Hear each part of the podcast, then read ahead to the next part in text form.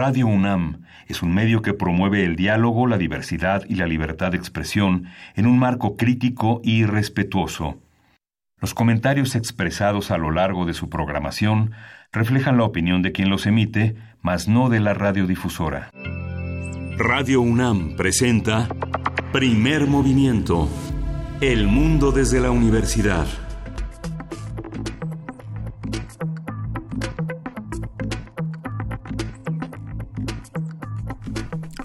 Hola, buenos días. Son eh, las 7.05 de la mañana en este jueves 21 de noviembre. Estamos aquí en la cabina de Radio UNAM en primer movimiento. Berenice Camacho, ¿cómo estás? Buenos días. Muy buenos días, Miguel Ángel Quemain. Un gusto estar al frente en estos micrófonos esta mañana, jueves ya del 21, 21 de noviembre. Se nos viene el año, el fin de año encima. Gracias, gracias por sintonizar. Bienvenidos, bienvenidas. Y pues, oigan, una situación en la que yo creo que hay que detenerse en, dentro del contexto de la violencia en nuestro país, la de los homicidios dolosos y su mm. conteo, eh, este conteo que se hace mensualmente según datos del Secretariado Ejecutivo de la Secretaría de Gobernación. En los 10 meses que van del año ya suman 28.741 homicidios dolosos en México. Eh, lo cual marca un incremento del 2.1% respecto al mismo periodo del año anterior. 2.1%. En lo que toca al tipo penal del feminicidio, este año, mismo periodo, se registra un aumento del 12%. De enero a octubre se registraron 833 casos contra los 744 que se tuvieron en cuenta el año pasado. Y en total estas dos cifras para este año, si sumamos los feminicidios y los homicidios dolosos, hablamos de un total de 29.574 personas eh, bajo este pues esta terrible estadística de los homicidios dolosos que por supuesto es mucho más que una estadística son mucho más que números eh, implica una sociedad una sociedad pues ya golpeada una sociedad además que está cansada de esta de esta situación. Eh, esto significaría que en el sexenio de Andrés Manuel en México ocurren 95 muertes violentas en lo que va de este sexenio, violentas al día. Eh, se concentran la mayor parte de estos homicidios en estados como Guanajuato, Jalisco, Baja California, Michoacán, Estado de México y Chihuahua también de mantenerse esta tendencia para los meses de noviembre y diciembre, de seguir así, el 2019 pues podría cerrar como el año más violento de la historia reciente en nuestro país, quitándole ese puesto al 2018, el último año del sexenio de Peña Nieto, que hasta la fecha es el año más violento registrado. Sí. Sí, hay que ver con, con escrupulosidad estas fichas, estas, estas cifras del Secretaría Ejecutivo del Sistema Nacional de Seguridad Pública que colocan a este año como el año más violento en el país. Eh, eh, es uno de los años también de transición, es un momento de reacomodo también de las fuerzas delictivas y de reacomodo también del sistema de justicia, de un enorme eh, vacío transicional en el sistema penal, de donde surge también muchísimas de las órdenes de ejecución que tiene el crimen organizado para una sociedad que lo que lo presiona, que lo acota a pesar de las pérdidas humanas que se tienen. Y justamente en ese tema de la justicia, de las garantías, de la de la, de la reparación está le destaca la, la polarización en, en, torno a la elección de Rosario Piedra Ibarra que justamente ha colocado también una eh, un señalamiento del alto comisionado de la Organización de las Naciones Unidas señalando que el proceso realizado en el Senado puede poner en duda la legitimidad.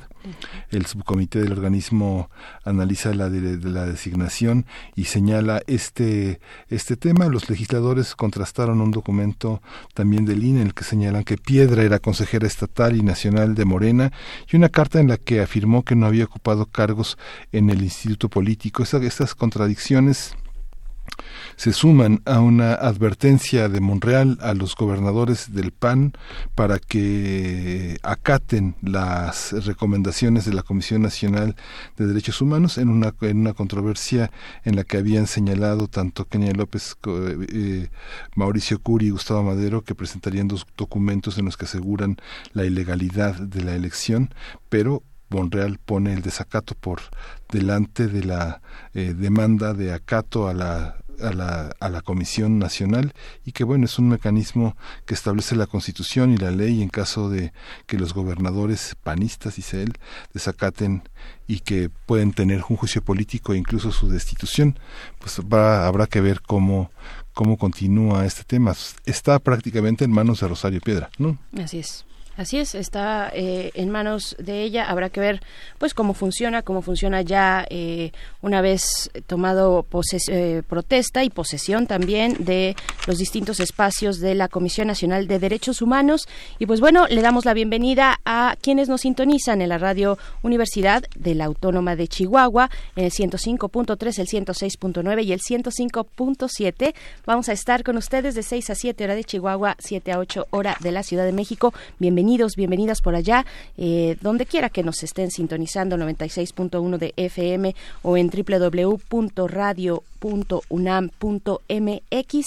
Así eh, son las formas de hacer comunidad esta mañana, que tenemos un arranque eh, interesante, un arranque importante. Seguimos conversando sobre las vacunas, Miguel. Sí, vamos a hablar de la rabia y el acceso a las vacunas.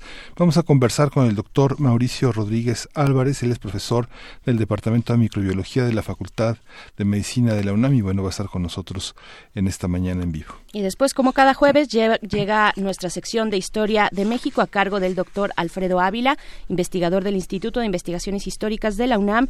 En esta ocasión nos va a hablar de Hernán Cortés y la Fundación de Veracruz.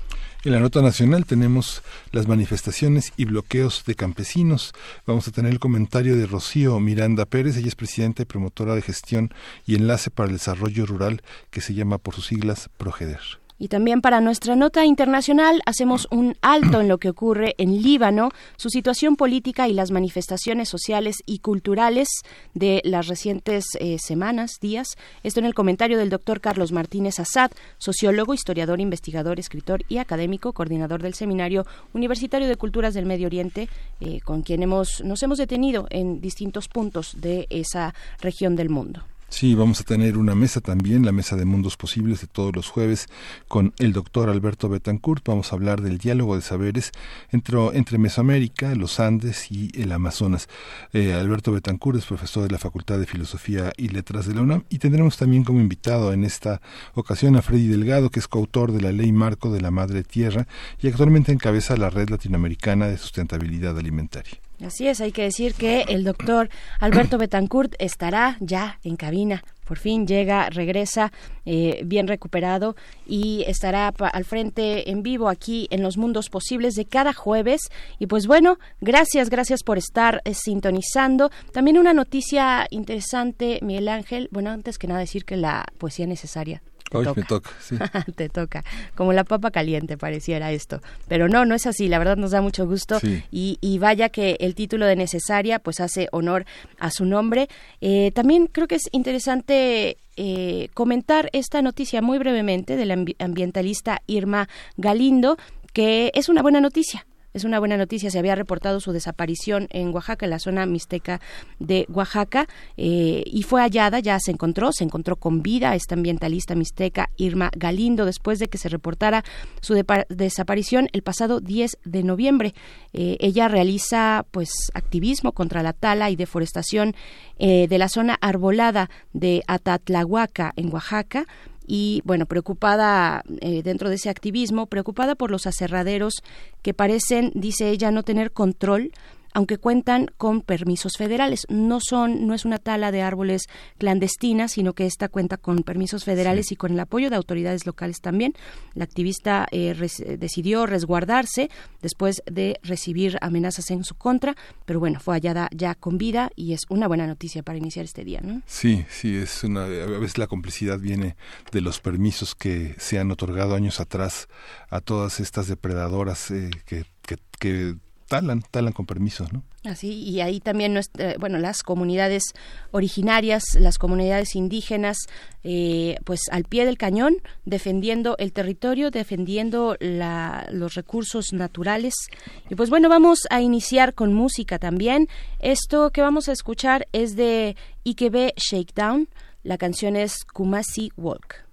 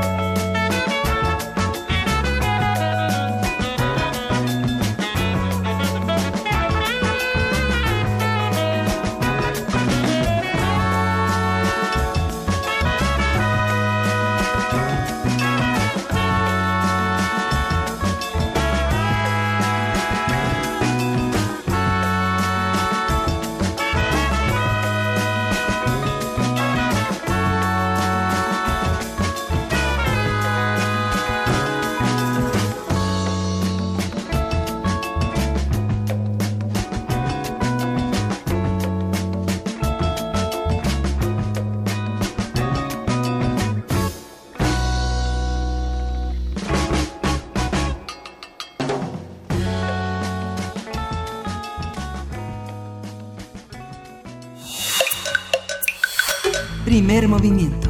Hacemos comunidad. Jueves de autoayuda. La rabia es una enfermedad infecciosa causada por un virus que afecta a animales tanto domésticos como salvajes y que se propaga a las personas por la saliva a través de mordeduras o arañazos. La rabia es mortal en casi todos los casos una vez que han aparecido los síntomas y los estudios clínicos revelan que hasta el 99% de los casos humanos el virus es transmitido por perros domésticos. Hace algunos días la Organización Mundial de la Salud declaró a México como el primer país del mundo en recibir la validación por haber eliminado la rabia transmitida por el perro como problema de salud pública. De acuerdo con la Organización Mundial de la Salud, nuestro país pasó de 60 casos de rabia por perros en personas en el año de 1990 a tres casos en 1999 y cero casos en 2006, gracias a una estrategia nacional de control y eliminación a través de campañas de vacunación de perros masivas y gratuitas implementadas desde los años 90. Vamos a conversar sobre la vacuna de la rabia, su incidencia en la erradicación de la enfermedad, así como sobre el acceso a las distintas vacunas que ofrece el sistema de salud. Está con nosotros ya el doctor Mauricio Rodríguez Álvarez. Él es profesor del Departamento de Microbiología de la Facultad de Medicina de la UNAM. Bienvenido, Mauricio. Gracias por estar. Hola, Miguel Ángel. Berenice, buenos días. ¿Cómo están amigos del auditorio? Pues muy bien, doctor. Muchas gracias, eh, Mauricio Rodríguez. ¿Cómo, ¿Cómo es que se comporta este virus?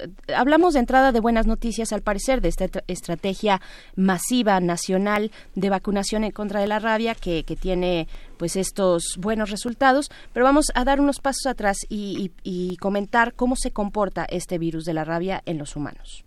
Bueno, el, virus de la rabia eh, generalmente se transmite de un animal que está infectado, que generalmente lo tiene en la saliva, a través de una mordedura lo inyecta en el músculo o en alguna otra parte en la piel, en la parte profunda de la piel, y el virus ahí inmediatamente empieza a buscar los, los nervios que están por ahí y, y los músculos y hace ahí una primera replicación, utiliza esas células para hacer una primera multiplicación y luego eh, se va a través de los nervios, va subiendo hacia la médula espinal eh, y ahí hace digamos, otra segunda escala en la médula espinal y de ahí sigue subiendo hacia el cerebro.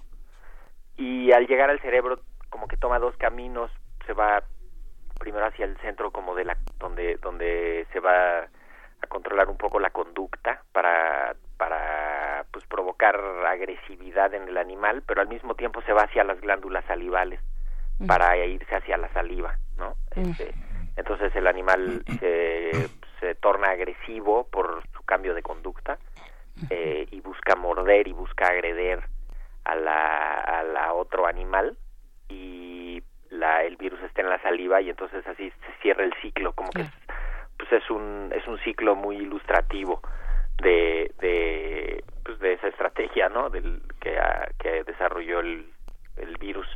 Y pues bueno, lo que es una, es una enfermedad casi, como decíamos ahí, pues prácticamente mortal, ¿no? Cuando ya hay datos de que afectó el cerebro, eh, ya la, la evolución de la enfermedad es, es es prácticamente fatal, ¿no? por supuesto, pero hablamos también, bueno, y, y, otra cuestión, ¿cuáles son, cómo se siente, cómo se siente en el cuerpo? Ya nos explica este, este ciclo, digamos, de esta enfermedad infecciosa y cómo llega, cómo se comparte, eh, bueno, hay una parte eh, que, que, puede maravillar, ¿no? De cómo se comportan los virus y, y, cómo cierran este ciclo, pero, pero cómo se, cómo se siente también en el cuerpo. Bueno, la, la, los datos que están descritos eh, hay una fase pues en la que quizá los únicos datos que habría serían los los datos locales en el en la herida cuando empieza de forma muy temprana la infección. Eh, y después que pasarán en pues reportan los libros entre dos y diez días no que es eh, un, un, periodo un poco ambiguo. Eh, y hay datos pues generales de, de ataque al estado general dolor de cabeza náusea eh, hay una hay una alteración como pues, más o menos clásica que describen de, de tenerle como una sensibilidad aumentada a la luz, ¿no? Como fotofobia que se llama. Eh, y, y son datos pues inespecíficos que si no se hace un interrogatorio correcto y una exploración correcta y no se determina que pudiera existir el riesgo de la mordedura del animal, eh, pues habría, o sea, se puede confundir con muchas otras enfermedades. Y cuando está más avanzada la etapa, pues la, la, la enfermedad ya en etapas como ya de daño en el cerebro, pues ya empieza a haber eh, pues algunas disfunciones no del cerebro este podría haber así no sé desde alteraciones en la conducta eh, alucinaciones eh, y algunas cosas ya propiamente de la de la función del cuerpo del, como de la función automática del cuerpo lagrimeo dilatación pupilar no este y empieza ahí ya a estar en una etapa más avanzada ¿no? Sí, pero eh, se liberó, se, se, se declaró eh, eh, la transmisión eh, de perros eh, nula ya,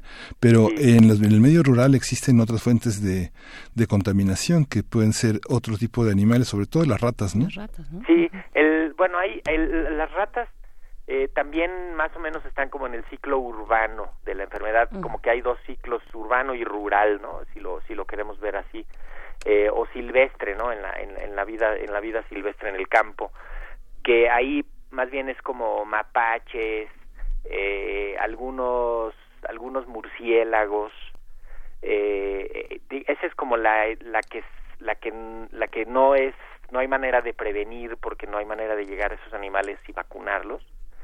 Eh, esa, eh, pues todavía pudiera haber. Uh -huh. La más importante para fines epidemiológicos eh, y la más relevante es la transmisión de los perros al, a los seres humanos, ¿no? Que, que además es muy feo porque es, es hacia, a los niños, ¿no? La, la población más afectada uh -huh. son, son los niños.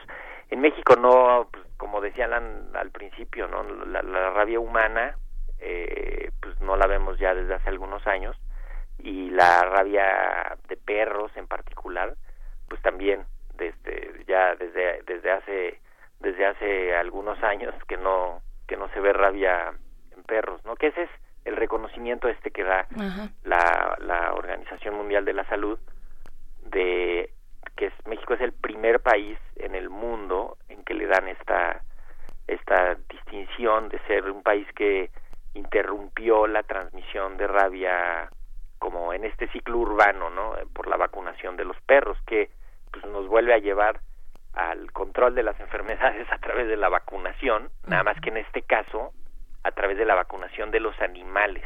Ese es un pues no no es vacunando a los humanos porque no alcanzaría la vacuna de rabia para humanos y no se necesitaría tanta. ¿no? También hemos hablado de otro tipo de animales eh, que están eh, en, muy en contacto con eh, comunidades humanas, que son los gatos, ¿no? Y, sí. y, en las ciudades. Ahí cómo cómo funciona, ha funcionado de la misma manera que con los perros esta, digamos, este control o erradicación. Sí, el, bueno, el, el, el enfoque principal desde el inicio del programa que fue en los noventas, de hecho, uh -huh. desde 1993 se publicó la pues creo que fue la de las primeras versiones de la norma oficial mexicana para el control de la rabia donde ya decía que había que vacunar a todos los perros no uh -huh. eh, y después se pues se amplió un poco a incluir gatos. Eh, no es lo más frecuente la transmisión a través de gatos.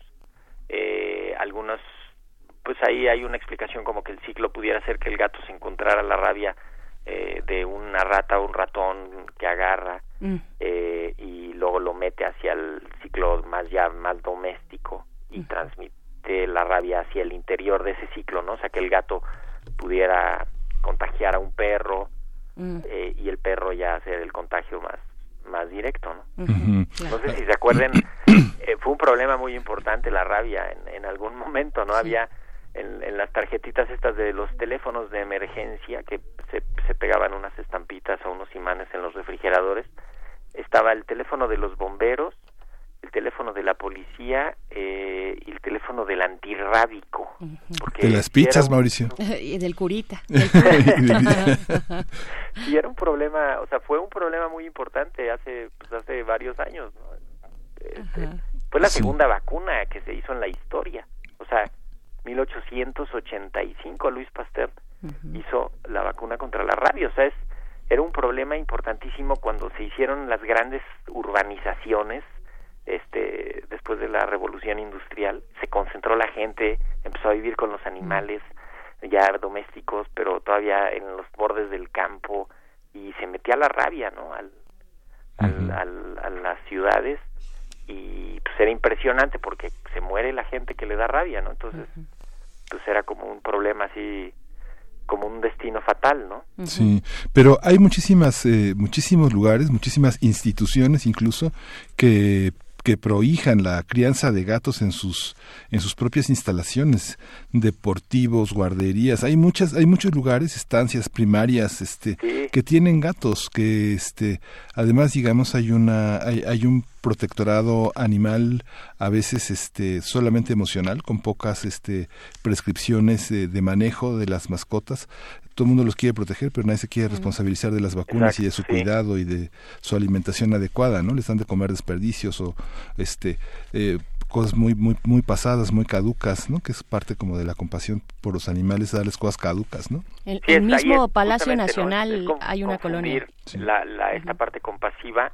Eh, quizá pudieran tener un, una tarea en el ciclo pues en el ciclo ecológico no del lugar eh, pues de comerse algunos animales más pequeños este y, más o menos ahí trabajar en ese en esa parte ecológica pero claro que pues donde se les ve que les dan chances eh, pues, se desarrollan más no es un poco pasa como con las ardillas y perdemos de vista que son animales que tienen algunas enfermedades propias de ellos que pueden transmitirlas a los seres humanos, eh, sus excretas, su alimentación, o sea, tiene que estar eh, regulado, ¿no? Sobre todo y, bien atendido, sobre todo porque pues estamos en, en convivencia con ellos, ¿no? En la en, en esta en, en, estos sitios y a veces la gente, en efecto, ¿no? Al, al, perro, a veces sí discriminan más al perro callejero que al gato callejero, este, pero yo creo que estarían en la misma categoría de, pues de que son animales que deberían de estar bajo la responsabilidad de alguien para justamente poder llegar a estas acciones de salud eh, que se que se hacen para vacunar.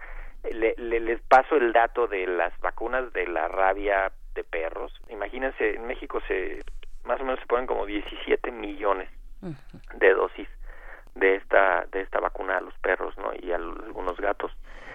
Y en la semana de vacunación, que es como en marzo y luego en septiembre, participan 70 mil personas. La mayoría voluntarios, imagínense de qué tamaño es el asunto. O sea, es un ejército trabajando para controlar la, la, pues la, la vacunación de los perros y de los y de los gatos. Entonces es, pues sí, o sea, es un es un problema de un tamaño muy grande y, y el fruto si lo queremos ver un fruto administrativo pues fue el, el, reconocimiento este pero lo más importante pues es eso que está la rabia urbana eh, pues contenida eliminada no ha, no ha habido casos de eso y eso pues nos puede dar cierta tranquilidad no no no para tener perros callejeros y estar tranquilos sino pues como para seguir manteniendo ese esfuerzo de vacunación de todos los perros y los gatos domésticos. ¿no? Claro, claro, doctor Mauricio Rodríguez. Yo imagino que antes de esta campaña, de que se emprendiera esta campaña en los años 90, pues teníamos una situación importante y grave como para que las eh, instituciones de salud pues se pusieran manos a la obra y, desplegaran lo que ahora ya tenemos con estas cifras, 17 millones de vacunas al año, 70 mil 70 mil personas voluntarias eh, eh, realizando pues esto que voceando por las calles de la ciudad, ¿no? lo hemos, todos lo hemos presenciado. En el campo, en el campo, por supuesto. hombre, en los pueblos se hacen pero ejércitos de personas para vacunar. Claro, ¿cómo, cómo estábamos antes? ¿Qué, ¿Cuáles eran los, los niveles? ¿Cuáles se tiene ese registro de, de cómo era antes en la, en la década de los 80? Supongo que llegamos a un tope importante, ¿no? Pues sí, ahora ahí con que, o sea, se reportaban, haz de cuenta, como 60, 70 casos de rabia animal, y pues al, al con, con, que hubiera 10 o 20 casos de rabia humana ya era pues es un drama, ¿no? Porque es algo casi que completamente prevenible. Primero por la vacunación del, del animal y segundo porque hay también una vacuna para el humano. Entonces, es la rabia es una de las pocas, si no la única vacuna que se puede poner cuando cuando ya empezó el problema, ¿no? O sea, en cuanto te muerde el animal, Mm. si te ponen la vacuna ahí, el sistema inmune alcanza a hacer la, pues, todos los mecanismos para hacer anticuerpos y defensas para, para contener el avance del virus. Entonces, habría manera de, o sea, no, no tendría por qué haber ya problemas y, y bueno, el, eh, justamente es que ya no hay, ¿no?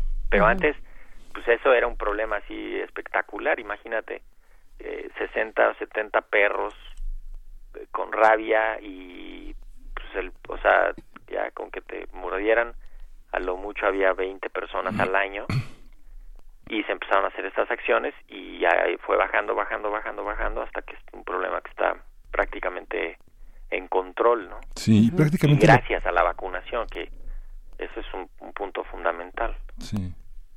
Ahora, mientras siga ocurriendo esto de irle ganando terreno a las ciudades, ir invadiendo eh, otros ecosistemas, estas ciudades que están creciendo hacia la parte rural, ¿no? Que vemos algunas ciudades que se están pues, extendiendo hacia hacia comiéndole a los manglares, comiéndole a las selvas, comiéndole a la montaña.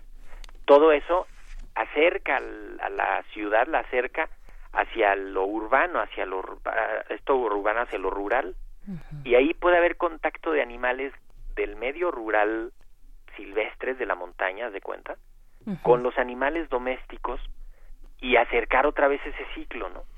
Entonces, eh, pues ahí justamente hay que estar siempre vigilando, ahí, ahí, ah, pues ahí se intensifican las campañas en, en esas, en esas zonas, pero es, es algo que no se puede detener, cada año hay que vacunar a los perros eh, otra vez, aunque lo vacunaste la vez pasada, hay que vacunarlo porque las defensas no le dura tanto eh, y tienen que estar pues, tienen que estar protegidos otra vez, ¿no? Año con año entonces es ese Sí. ciclo, ¿no? Para tenerlo, tener en cuenta este, pues esquema de vacunación de los animales eh, con los que convivimos, ¿no? Cotidianamente. De hecho, le, le ponen la vacuna a los a los perritos después de un mes de edad ya se les puede poner y luego se les pone un refuerzo a los tres meses de que se puso la primera dosis eh, y luego ya una vez cada año. Por eso hay una primera acción en el mes de marzo, una acción masiva, y luego hay una acción en septiembre como para completar esquemas de esos de esos que recibieron una primera dosis a los tres meses después ahí ya en septiembre los vuelven a agarrar eh, y, y ya ponen a las las vacunas a lo- pues conforme se van necesitando los refuerzos. Y es eso es el esfuerzo de la o sea de la medicina pública y, y, eh, pues, en todos los lugares de medicina veterinaria privada también hay hay vacunación pues, ahí sí permanente Todo el tiempo no ¿Sería necesario que nosotros, que las personas eh, asistiéramos y, y nos vacunáramos? ¿Eso es Bueno, no sería necesario a menos de que exista un riesgo alto de que pudieras contagiarte con el virus si te lo encuentras. O sea, me refiero como a, a problemas de riesgos laborales. Si trabajas en un laboratorio donde se utiliza el virus de la rabia, te lo tienes que poner la vacuna. Eh, el personal que trabaja con animales, pues casi todo debería de estar vacunado, este, los veterinarios, la gente que trabaja en, en los rastros, debería de tener la vacuna antirrábica, pues como una medida de, de precaución. Ujú. Eh, la gente que cuida que cuida perros en criaderos y eso que a veces cree que como no son veterinarios este no necesita pero sí necesitaría también es una vacuna que se le da prioridad al, al, al que la necesita por algún accidente con un animal no claro. entonces tampoco es una vacuna no es una vacuna que está fácilmente disponible Mm. eh, porque como se usa muy poquita, imagínense esto de que ya no hay casos de rabia anim- animal y ya no hay casos de rabia humana, eso en términos de mercado y en términos de disponibilidad de la vacuna, pues cambia el escenario, ¿no? Porque de pronto pues esa vacuna ya no tiene este o sea, no la van a tener ahí en un refrigerador por por si se necesita, porque pues hasta la misma ley te castigaría de que por qué compraste esa vacuna y no se usó y ahora se va a desperdiciar y así. Es decir, hay que- Entonces, sí, es sí, un claro. asunto- por eso se concentró Ujú. la vacunación en los en los humanos, ¿no? Sí, y, y si no asistir también, pues al sector privado si vemos que hay una una urgencia, ¿no? Por, por ejemplo, nos, nos aquí quienes nos escuchan preguntan. Eh, J. Espinosa dice, ¿nunca es tarde para vacunar a una, a una mascota contra la rabia? Nunca es tarde, pues no, o sea, si no tiene la vacuna o se desconoce el estado vacunal del animal, llévenlo a vacunar. Sí. que les den una plaquita, un collarcito o el certificado de vacunación, este y con eso lo con eso ya se sabe si está vacunado, ¿no? Pero no nunca es tarde. Eh, sobre todo si quieren mucho a ese animal y lo están cuidando, pues también vacúnenlo. Claro, ahora que, que por supuesto, y ahora que, que está eh, afortunadamente pues tan de moda esta recuperación de animales que se encuentran en la calle, que están en algún peligro, ¿no?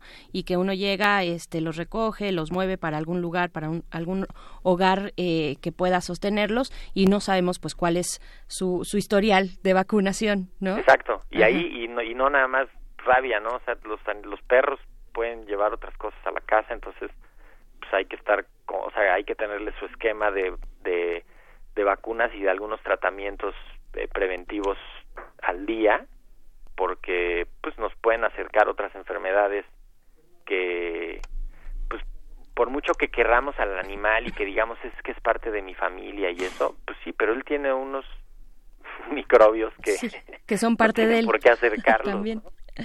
Sí. así es. Y este es un caso, un caso, pues muy claro, este reconocimiento de la Organización Mundial de la Salud, eh, doctor, un, caso muy claro, pues de la efectividad y de, la necesidad de las vacunas, de los esquemas de vacunación, porque hay quien quien lo sigue dudando, ¿no? Sí, no, y este es este es perfectamente ilustrativo de cómo con una vacunación sostenida pues se mantienen las enfermedades a raya, ¿no? Se, se, controlan, se eliminan, idealmente se erradican y con que dejemos la puerta abierta, imagínate un, un, una persona que no le gusten las vacunas que diga, y yo no vacuno a mis hijos, pero tampoco vacuno a mis perros, ¿no? y entonces, pues cuiden a sus perros porque el mío puede transmitirles la rabia, ah, este, porque me lo llevo al campo a caminar y lo rasguñó lo atacó un animal en el campo y regreso a la ciudad y. O sea, vamos, son riesgos que gracias a las vacunas se eliminaron, ¿no? Y, y, los estamos ahí manteniendo eh, pues lo más al límite que se pueda. por supuesto. Bueno, pues ahí está. Eh, gracias. Ajá, sí, sí. Es una buena noticia. Nos invita a seguir trabajando. Este es un esfuerzo pues todavía, o sea, es un reconocimiento muy padre a los voluntarios porque pues hay muchísimas personas involucradas en estas campañas desde hace muchos años. Hay un programa muy grande de control de las zoonosis que se llaman, que son las enfermedades transmitidas de los animales al hombre. En todos los estados, mucha gente trabajando en esto, eh, la, la, la, eh, traer la vacuna, tenerla lista, ponerla, o sea, se pudiera decir fácil, pero, pero es un esfuerzo pues, de un gran grupo de, de trabajadores de la salud y de voluntarios que, pues, que sí vale la pena reconocérselos y que, y que pues hay que, ahora sí que hay que, hay que tener esta buena noticia y pues seguir, seguir en el camino de la prevención. Por supuesto. Es eh, rápidamente, ¿es fácil ese caminito para hacerse voluntario? Eh, yo pensaría que sí, ¿eh? yo creo que con que se acerque uno al, al centro de salud, casi que les digan que les ayudo cuando va a hacer la campaña. Claro. Este, luego lo que pasa como con las cosas de voluntarios, así que, que de boca en boca se van llamando y, y pues, se hace una red sí. en la que nada más es, pues mañana empezamos y otra vez todos vamos y, y lo hacemos, ¿no? Por supuesto. Pero empezar acercándose con, con sus servicios de salud eh, locales, los de primer contacto, los de, los de la colonia, los de los del centro de salud, ¿no? Claro. Eh, quizás si llega uno a un hospital grande y, dice, oigan, ¿en qué les ayudo? Pues no. no estorbe, hágase un lado. Exacto. No, no es cierto. Al doctor Mauricio Rodríguez Álvarez, pues agradecemos mucho esta conversación. habría que darle un espacio después al trabajo de los del voluntariado en nuestro país. Pero muchísimas gracias eh, por ahora. Le deseamos muy buen día. Igualmente, muchísimas gracias por la llamada, Berenice y Miguel Ángel. Que tengan buen día todos. Hasta pronto, Mauricio. Hasta pronto, Mauricio Rodríguez, profesor del Departamento de Microbiología de la Facultad de Medicina de la UNAM. Y vamos a ir con música. No, no, nos vamos, a, nos vamos directo, directo eh, a nuestra sección de todos los jueves, Historia de México, con el doctor Alfredo Ávila. Primer movimiento. Hacemos comunidad. Historia de México.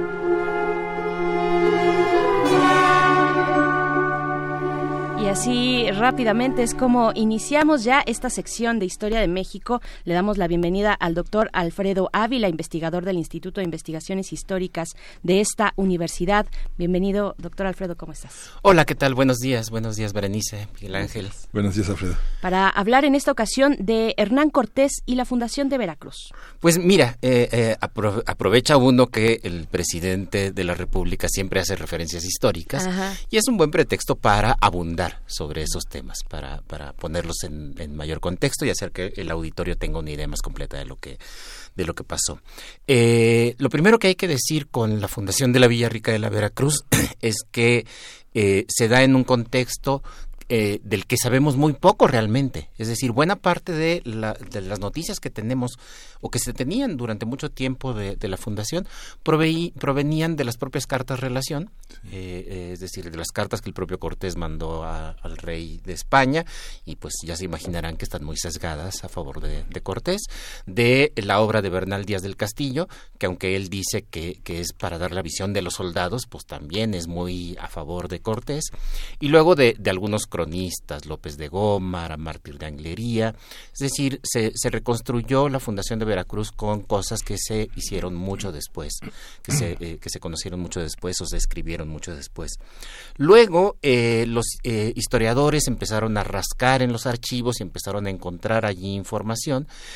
a mediados del siglo XX apareció publicada una obra magnífica de José Luis Martínez, que son los documentos cortesianos, en el cual se incluye, se incluye todo lo que se conocía de Cortés y es más prácticamente mm. todo lo que seguimos sabiendo de Cortés hasta la fecha, salvo dos o tres documentos que algunos de ellos todavía siguen sin encontrarse y otro que se encontró en los años 80 pero que también es prácticamente desconocido porque lo han visto apenas unas cuatro o cinco personas que está en el Archivo General de Indias que es una petición de los pobladores de Veracruz al alcalde, al justicia de, al justicia mayor de, del puerto que es Hernán Cortés por supuesto. Entonces, este documento es bien importante, lo ha trabajado Carmen Martínez Martínez, eh, se publicó en un libro que se llama Veracruz 1519, Hernán Cortés y sus hombres. Eh, es un libro que no ha tenido mucha difusión, pero que me, me, parece básico y que nos presenta una muy buena narrativa de qué pasó en aquella en aquellos momentos de la fundación de la de la villa.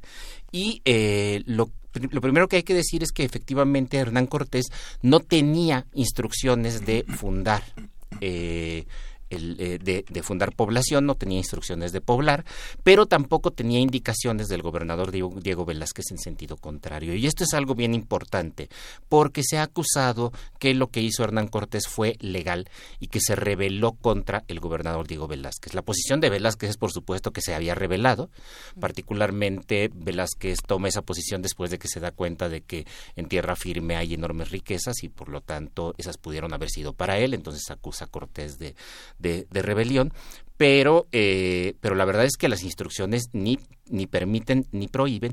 Y lo que sí sabemos es que desde antes de salir a Cuba, en, en las proclamas, en las proclamaciones públicas que se hacía para reclutar gente para que fuera eh, a, la expedición, ya se estaba señalando que la gente que se uniera a Hernán Cortés iba a poblar e iban a tener encomiendas de indios. Hay que recordar que unos pocos años antes, eh, en Burgos, la Junta de Burgos había autorizado que los conquistadores tuvieran encomienda, este método de explotación brutal de, las, de los pueblos indígenas. Ya había quedado claro que no se les podía poner como esclavos, pero se inventaron esta otra, esta otra cosa. Y esto lo digo para que no se piense que, eh, que aquellos eran blancas palomitas, ¿no? En realidad están actuando conforme al derecho de la época, pero el derecho de la época pues servía a los intereses de, eh, propios, a los intereses de, este grupo de expedicionarios. Cuando llegan a, la, cuando llegan a la costa, muchos de los hombres que iban con Hernán Cortés ya habían participado en expediciones anteriores. De hecho, desde la de Hernández de Córdoba, Hernández de Córdoba, eh, cuando hace su expedición, hay mucha gente, tenemos los testimonios, mucha gente que quiere quedarse a poblar y que y Hernández de Córdoba mismo lo quiere, pero es una expedición con tan pocos recursos que no puede hacerlo y entonces se regresa. En o la otra expedición famosa, la de Juan de Grijalva, también los hombres quieren poblar y están a punto de amotinarse porque Grijalva decide regresar a la isla de Cuba y no poblar. Y bueno, la tercera es la vencida, cuando todos estos hombres, que como digo, son casi todos son de las expediciones anteriores, van con Hernán Cortés, también quieren quedarse a poblar, y lo más importante, aquí su capitán, Hernán Cortés también quiere quedarse mm. a poblar, ¿no? Entonces allí eh, confluyó esto. Es verdad que hay gente que está a favor de Velázquez, que no quieren que Cortés se escape de la obediencia de Velázquez, pero lo que sí podemos saber es que la mayoría de los hombres que van en la expedición de Hernán Cortés están a favor de fundar una población. Y eh, de esta manera, pues no se puede hablar de una imposición de Cortés, tenemos todos los testimonios, no solo los que mencioné hace rato, sino también estas peticiones que están en el Archivo General de Indias y que poco a poco han ido saliendo por allí, que muestran que, pues efectivamente hubo una voluntad mayor de estos tipos muy ambiciosos, por supuesto. Es decir, no quiero que se piense que porque se hizo conforme al derecho de la época, pues allí eh, todo se hizo bien. No, no, no, por supuesto que hay intenciones ulteriores, por supuesto que están avanzando, por supuesto que son conquistadores, pero están haciendo exactamente lo mismo que hacían los castellanos en su avance en la península ibérica en la Edad Media. Primero, recurrir al derecho de poblar los territorios que se van ganando. Por supuesto, en la península ibérica eran territorios de reinos musulmanes y acá son territorios de comunidades indígenas, pero eh, ese es un derecho que ellos, que ellos tienen por conquista y porque le están entregando al rey, lo están haciendo por servicio al rey y para el bien común. Esto es importante encontrarlo porque son argumentos de derecho. Eh, segundo, una vez que forman comunidad, tienen la posibilidad y tienen la obligación de, de, juntarse. La comunidad es juntarse y de allí viene la palabra ayuntamiento, mm. ajuntamiento, la gente se junta, se ayunta. Y eh, forman ayuntamiento y el ayuntamiento debe tener funcionarios, deben tener justicia y regimiento. El regimiento guarda el orden, el justicia administra la, justicia, es el alcalde. Y para ese puesto nombran, por supuesto, a Hernán Cortés, que con esa designación pierde, eh, eh, ya deja de estar subordinado a Velázquez y entonces queda directamente subordinado al rey. Ahora, lo interesante acá es que, eh, según la versión que hemos visto en estos días, pues Cortés actuó de manera ilegal y tal. No, no podemos calificarlo en un sentido estricto de manera ilegal. Desobedeció órdenes, es un rebelde, sí, pero es que el derecho en aquella época era otra cosa. Hoy suponemos que, que solamente el Estado produce derecho. En aquella época todo prácticamente el derecho tiene una gran cantidad de fuentes y los precedentes son muy importantes. Desde las partidas alfonsinas ya se establecía el derecho que tienen los pobladores que van en conquista para eh, fundar villas, para, para establecer ayuntamientos y para ponerse al servicio de su rey. Entonces, en un sentido estricto es muy difícil calificar de legal o de ilegal lo que hizo Hernán Cortés.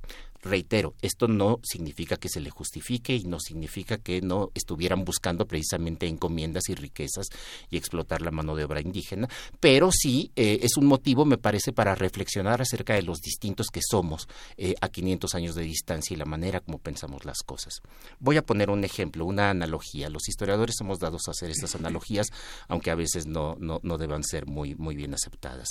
En 1808, en el momento en el que se sabe que el rey ordena que se obedezca a Napoleón Bonaparte, que todos sus súbditos obedezcan a Napoleón Bonaparte, la gente del Ayuntamiento de México dice no, no voy a obedecer esa orden, vamos a formar una junta, somos, seguimos siendo leales al mismo rey, y para apoyarse en eso recurren a leyes medievales, al derecho medieval, que claramente eh, eh, no está vigente ya, pero que forma parte de toda la tradición jurídica española. Y recurren también al derecho de gentes. Es nuestro derecho, nuestro derecho natural, no subordinarnos. Y esto es bien curioso porque durante mucho tiempo, eh, bueno, a nadie se le ocurriría decir que lo que hicieron los, miembros del ayuntamiento en 1808, pues es una cosa eh, fraudulenta. ¿No? los españoles dijeron que era ilegal, por supuesto. Sí, es ilegal rompe la ley española, pero está basada en derecho. Y es que ahora no entendemos, ahora para nosotros la ley y el derecho es lo mismo, en aquella época son cosas diferentes. Entonces con Hernán Cortés sucede algo semejante, no está actuando conforme y, eh, a lo que Diego Velázquez le, dijo, por supuesto que lo traiciona, por supuesto que es rebelde, pero también es verdad que está actuando conforme a las tradiciones del derecho castellano. Y, eh, y finalmente cuando gana la tierra, si no hubiera conquistado, por supuesto que le hubiera ido muy mal pero como finalmente conquista el propio rey, ratifica que todo lo que hizo, eh, fundado en derecho, ahora es legal. Entonces, ya con la anuencia del rey, aquello se regulariza, por decirlo de alguna, de alguna manera. Eh, se trata por, por, por, lo tanto de un panorama de un panorama mucho más complicado que simplemente decir allí hubo fraude o, eh, o actuó de manera legaloide o qué sé yo no, eh, él está actuando conforme a las tradiciones de derecho castellano que vienen desde mucho tiempo antes. Claro, hay que dar también contexto para aquellos que no, que no, tal vez no traen esta noticia o este momento de la conferencia matutina de Andrés Manuel López Obrador en, en la mente o muy presente, que es precisamente el presidente en algún momento señala a Hernán Cortés como eh, la persona que a través de sus acciones realizó el primer fraude en, en esto que después se llamaría México, en esto que es esta nación, ¿no? Incluso ha tenido respuestas eh, del mismo partido Vox en España. Bueno, sí, pero a ver, lo de, lo, de, Vox a mí me parece... Sí, sí, sí, pero a lo que voy es, es cómo, cómo estamos dialogando y es una buena oportunidad. Y cuando yo escuché esto de Andrés Manuel López Obrador, de inmediato pensé en tu sección y dije, ojalá eh, el doctor Alfredo Ávila lo toque. ¿Cómo estamos dialogando con el pasado, con ese pasado puntualmente? Sí, a ver, la respuesta de Vox, sabemos que Vox es un partido de extrema derecha, prácticamente fascista o franquista por lo menos, que eh, eh, argumentó que bueno, que ya se dejen pasar Hernán Cortés, que murió hace más de 400 años. Bueno, sí, ellos no pueden dejar a Franco, que ya también murió hace un buen rato. Esas son disputas ideológicas. y por eso lo que a mí me interesa es más bien poner en contexto histórico qué fue lo que sucedió. No, no se puede calificar de fraude lo que sucedió en, en, en aquella época, hace 500 años. No podemos calificarlo ni de fraude ni de legaloide, porque se trata de un acto fundado, fundado en, en derecho y Hernán Cortés hizo todo para hacerlo. Es más, algo bien interesante. Durante mucho, mucho tiempo los historiadores en el siglo XX, y estoy pensando en historiadores españoles como Salvador de Madariaga, pero también en historiadores mexicanos como Silvio Zavala. Ustedes saben que Silvio Zavala fue el gran, gran historiador del siglo XX mexicano, estudioso de las encomiendas, del trabajo indígena en el siglo XVI. Ellos consideraban que dentro de la tradición de derecho castellano, el acto de Hernán Cortés es un acto que se parece mucho a la democracia, mm. porque está encontrando la fuente de legitimidad del poder no en el rey, ni, ni en sus subordinados como Diego Velázquez, sino en la comunidad, que es esta vieja tradición que se va a reformular precisamente en esos años con la neoescolástica, de que la potestad del rey bien se le da al rey de Dios, pero a través del pueblo. Potestas adeo per populi, que es algo que, eh, eh, que se formuló justo en esos, en esos años. Entonces, el, la soberanía del rey se da de Dios, pero a través del pueblo. Y entonces Silvio Zavala y muchos otros historiadores consideraron que se trataba de eso, que se trataba de encontrar esa otra fuente. Ah, yo no estaría tan de acuerdo con eso. A mí me parece que se trata más bien de un tema de derecho de la época y sabemos que también el derecho, perdón si me veo muy marxista con esto, es una superestructura para justificar cosas. Claro. ¿Eh? pero, eh, pero sí es conforme a derecho. Y eh, todavía los historiadores que han seguido trabajando todo esto han visto la fundación de la Villa Rica precisamente como un acto de rebeldía contra el feudalismo, es decir, contra esta aspiración de tener señoríos feudales que tenían los eh, delegados de, Santo Domingo y de Cuba, concretamente Diego Velázquez, para ponerse directamente al servicio del rey. Entonces ya no están al servicio de estos, de estos señores que están en las islas, sino que ya están a servicio del rey. Eh, el propio Antonio García del León, hemos hablado acá de, de, Toño García del León, este gran historiador de Veracruz, gran historiador de los, de, los derechos indígenas, eh, en su libro Veracruz, eh, Mar Adentro, Tierra Adentro, Mar, en Fuera, que publicó hace algunos años, él llega a, a, calificar, me parece un poco exagerado, pero él llega a llamar la fundación de la Villa Rica como una revolución de independencia. No una revolución de independencia frente al rey, pero sí frente a estos señores feudales, prácticamente feudales, que estaban asentados en Santo Domingo y en Cuba. Y entonces aquí es bien importante porque habitualmente desde México lo vemos desde la perspectiva indígena, que es una perspectiva que por supuesto fue la que salió perdiendo, fue la que terminó siendo conquistada y ellos terminaron siendo explotados bajo ese nuevo sistema que fueron las encomiendas y que fue verdaderamente terrible y que pervivió durante varias décadas. Pero eh, pero también hay que conocer la otra parte, la parte de esta tradición de derecho español, que no es como la nuestra, no es como la nuestra, no es como la que tenemos ahora. A partir del establecimiento de los estados independientes, todas las leyes anteriores se hacen tabla rasa y solamente lo que la Constitución dice. En aquella época, si no te funciona la ley que acaba de promulgar el rey, te vas a la ley anterior. Y si no te funciona esa, te vas a la ley anterior. Y si no te funciona esa, te vas a la anterior y a la anterior y a la anterior. Y si ya no queda ninguna, te vas al derecho común y al derecho natural.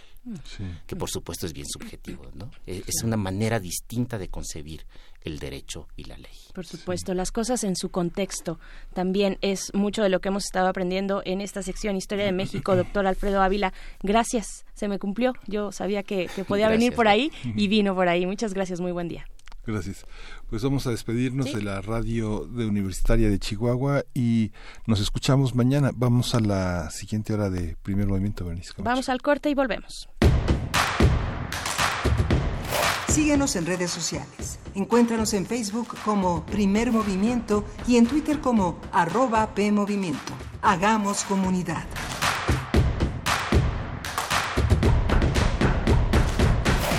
¿Iniciaste a beber con tus amigas como si fuera un juego y después llegó la embriaguez? ¿Ahora tienes poco control? Sin recordar todo lo que pasó el día anterior, puedes estar padeciendo una terrible enfermedad.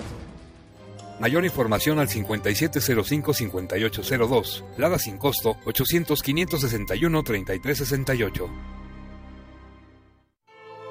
El telón acústico vuelve a levantarse en el tablado del cuadrante radiofónico para que las voces histriónicas repitan las mejores historias de un escenario invisible.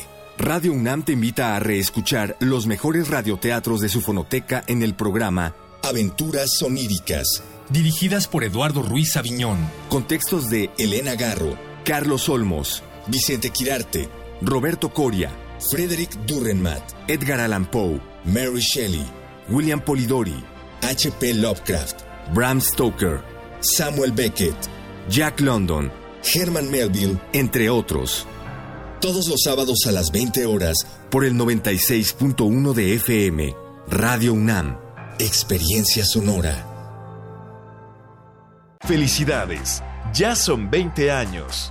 En cada elección que hemos decidido, hemos avanzado. La verdad, en confianza, participamos cada vez más, porque estamos ciertos que nuestra elección se respeta y es en beneficio de todas y todos. Ya son 20 años eligiendo a quienes nos representan. Tribunal Electoral de la Ciudad de México. 20 años garantizando justicia en tu elección. La profecía dicta que cada primera hora resistente del último día radial una horda virulenta se desata desde el sur. Cuando el momento llegue, tendrá solo dos opciones. Ensordecer o gritar. Metálisis. El núcleo más duro de la radio. Viernes, 20 horas, por resistencia modulada. 96.1 de FM. Radio UNAM. Experiencia sonora.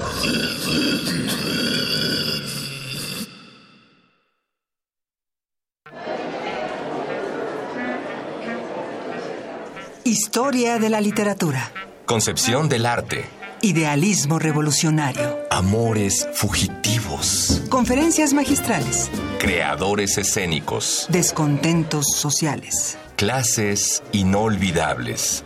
En más de 100 años, ¿Cuántos recuerdos no han circulado por los pasillos de la Facultad de Filosofía y Letras? Eureka, un programa con Filo, Sofía y Letras. Escúchalo todos los lunes a las 16 horas por el 96.1 de FM. Radio UNAM, experiencia sonora. En el año 420 a.C., un hombre pasaba horas tratando de resolver los enigmas orgánicos del ser humano.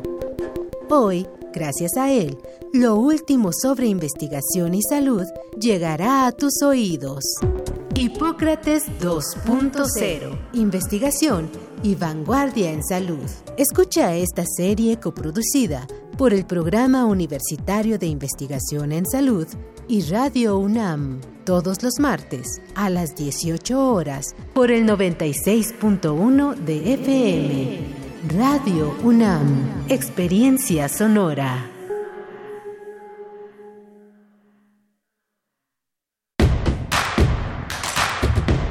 Queremos escucharte.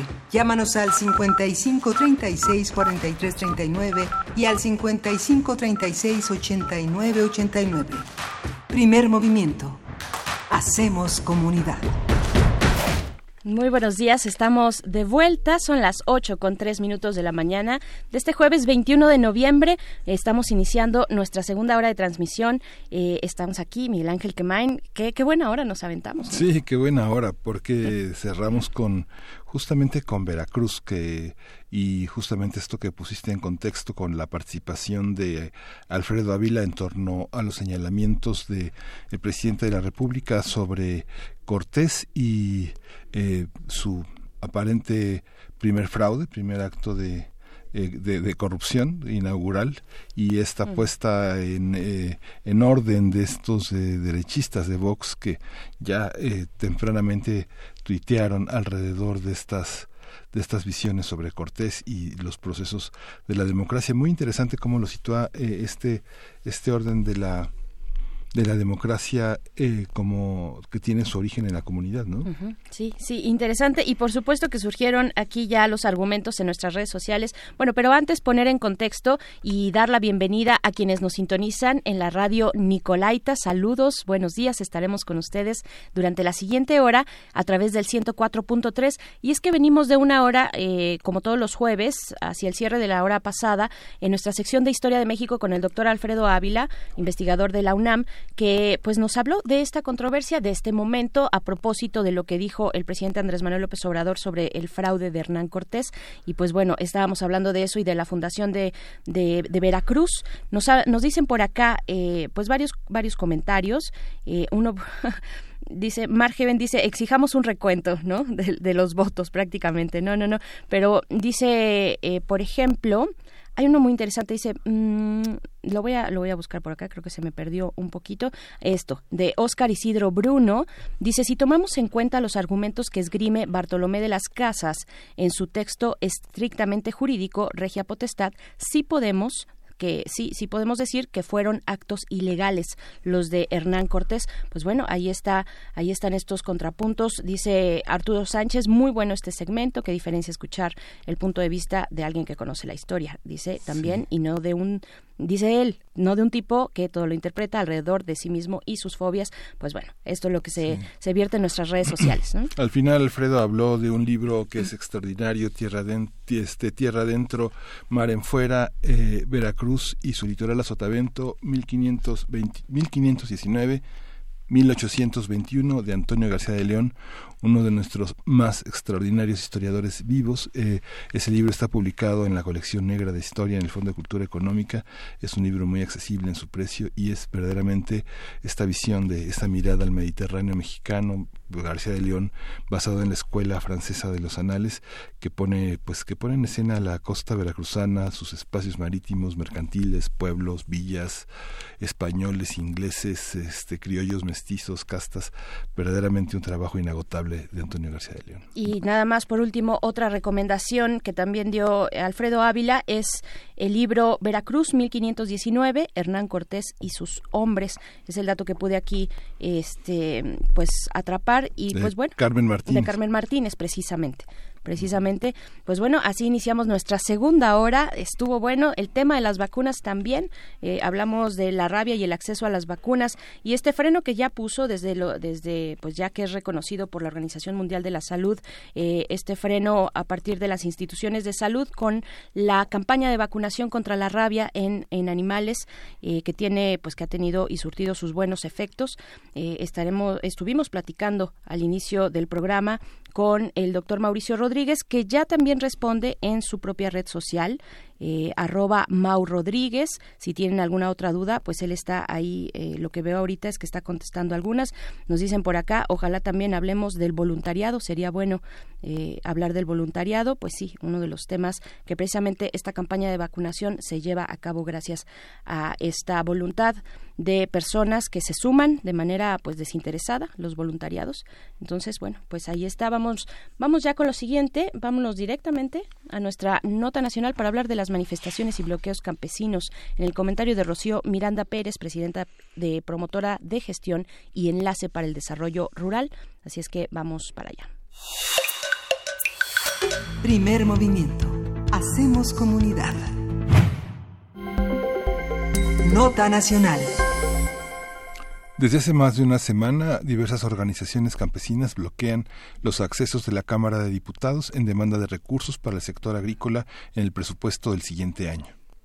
Así es, eh, las, ah, perdón, perdón, perdón, a que, aunque algunas de estas organizaciones de campesinos se retiraron luego de sostener conversaciones con legisladores, otras se han mantenido afuera del recinto de San Lázaro al considerar que no han sido atendidas estas demandas. Se trata de organizaciones como el Frente Auténtico del Campo, el Movimiento Social por la Tierra o la Unión Nacional de Trabajadores Agrícolas, cuyo líder Álvaro López amagó el pasado martes con irrumpir en el desfile del 20 de noviembre. Sin embargo, ayer policías de la Ciudad de México impidieron a los manifestantes salir del perímetro de la Cámara de Diputados. Los encapsularon. Así es, a partir de los bloqueos y protestas, hablaremos sobre estos grupos, quiénes son, cuáles son sus peticiones y cómo se insertan en la discusión sobre el campo mexicano. Para ello nos acompaña en la línea Rocío Miranda Pérez, quien es eh, presidenta de Promotora de Gestión y Enlace para el Desarrollo Rural, Progeder AC por sus siglas, y también es latinoamericanista, dirigente de organizaciones campesinas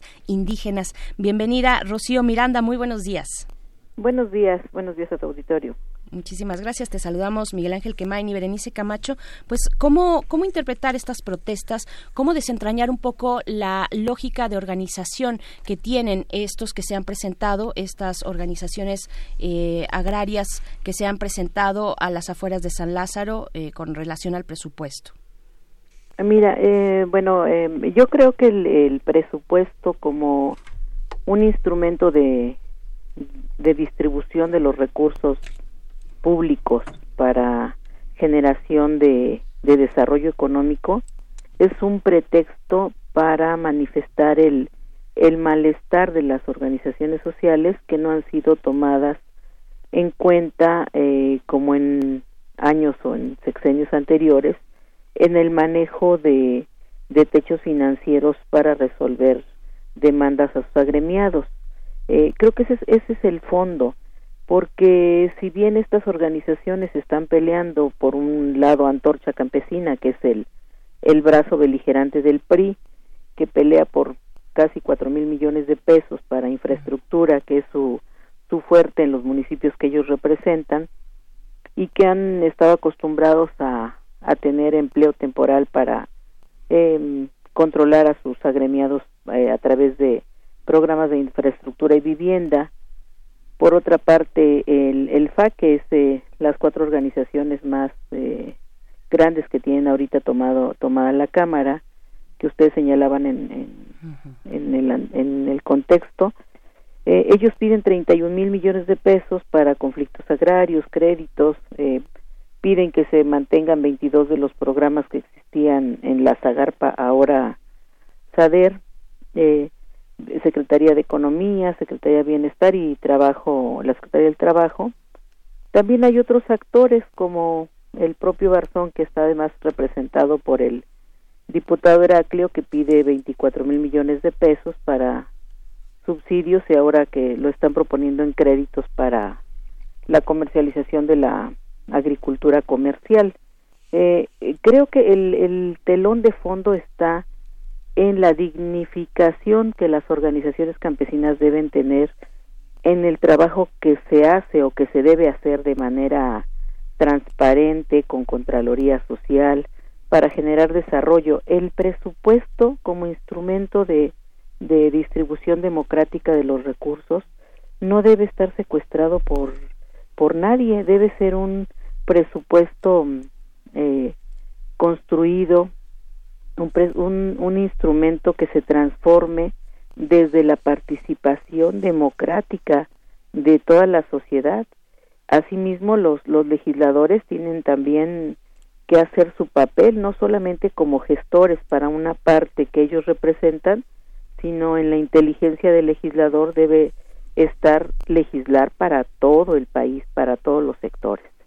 Claro, ¿cuál era el papel de estas? Y digo era, lo pongo en pasado porque hay una reformulación, hay un repensar y redistribuir los recursos que vienen de la federación hacia otros perfiles del campesinado en nuestro país. ¿Cuál era el papel de estas organizaciones? Porque hablamos por un lado de la cantidad de los recursos, pero por el otro también de las maneras de distribuirlo. Sí, eh, em, bueno, creo que las manifestaciones a lo largo de 35 años de neoliberalismo también crearon derechos de algunas organizaciones, ¿no?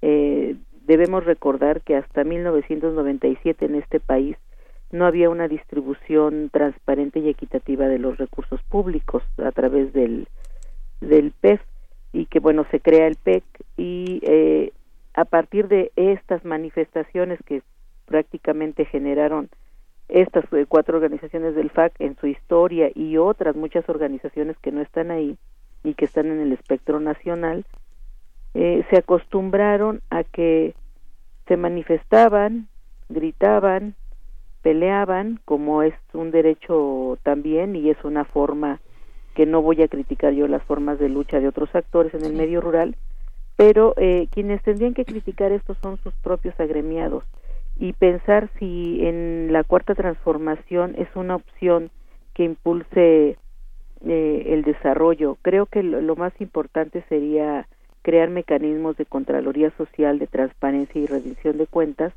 de los recursos que eh, las organizaciones ejercieron en el pasado y, y quiero también aclararle al auditorio que las organizaciones no recibían directamente los recursos eran un puente técnico, organizativo y de propuesta frente a los programas de política pública.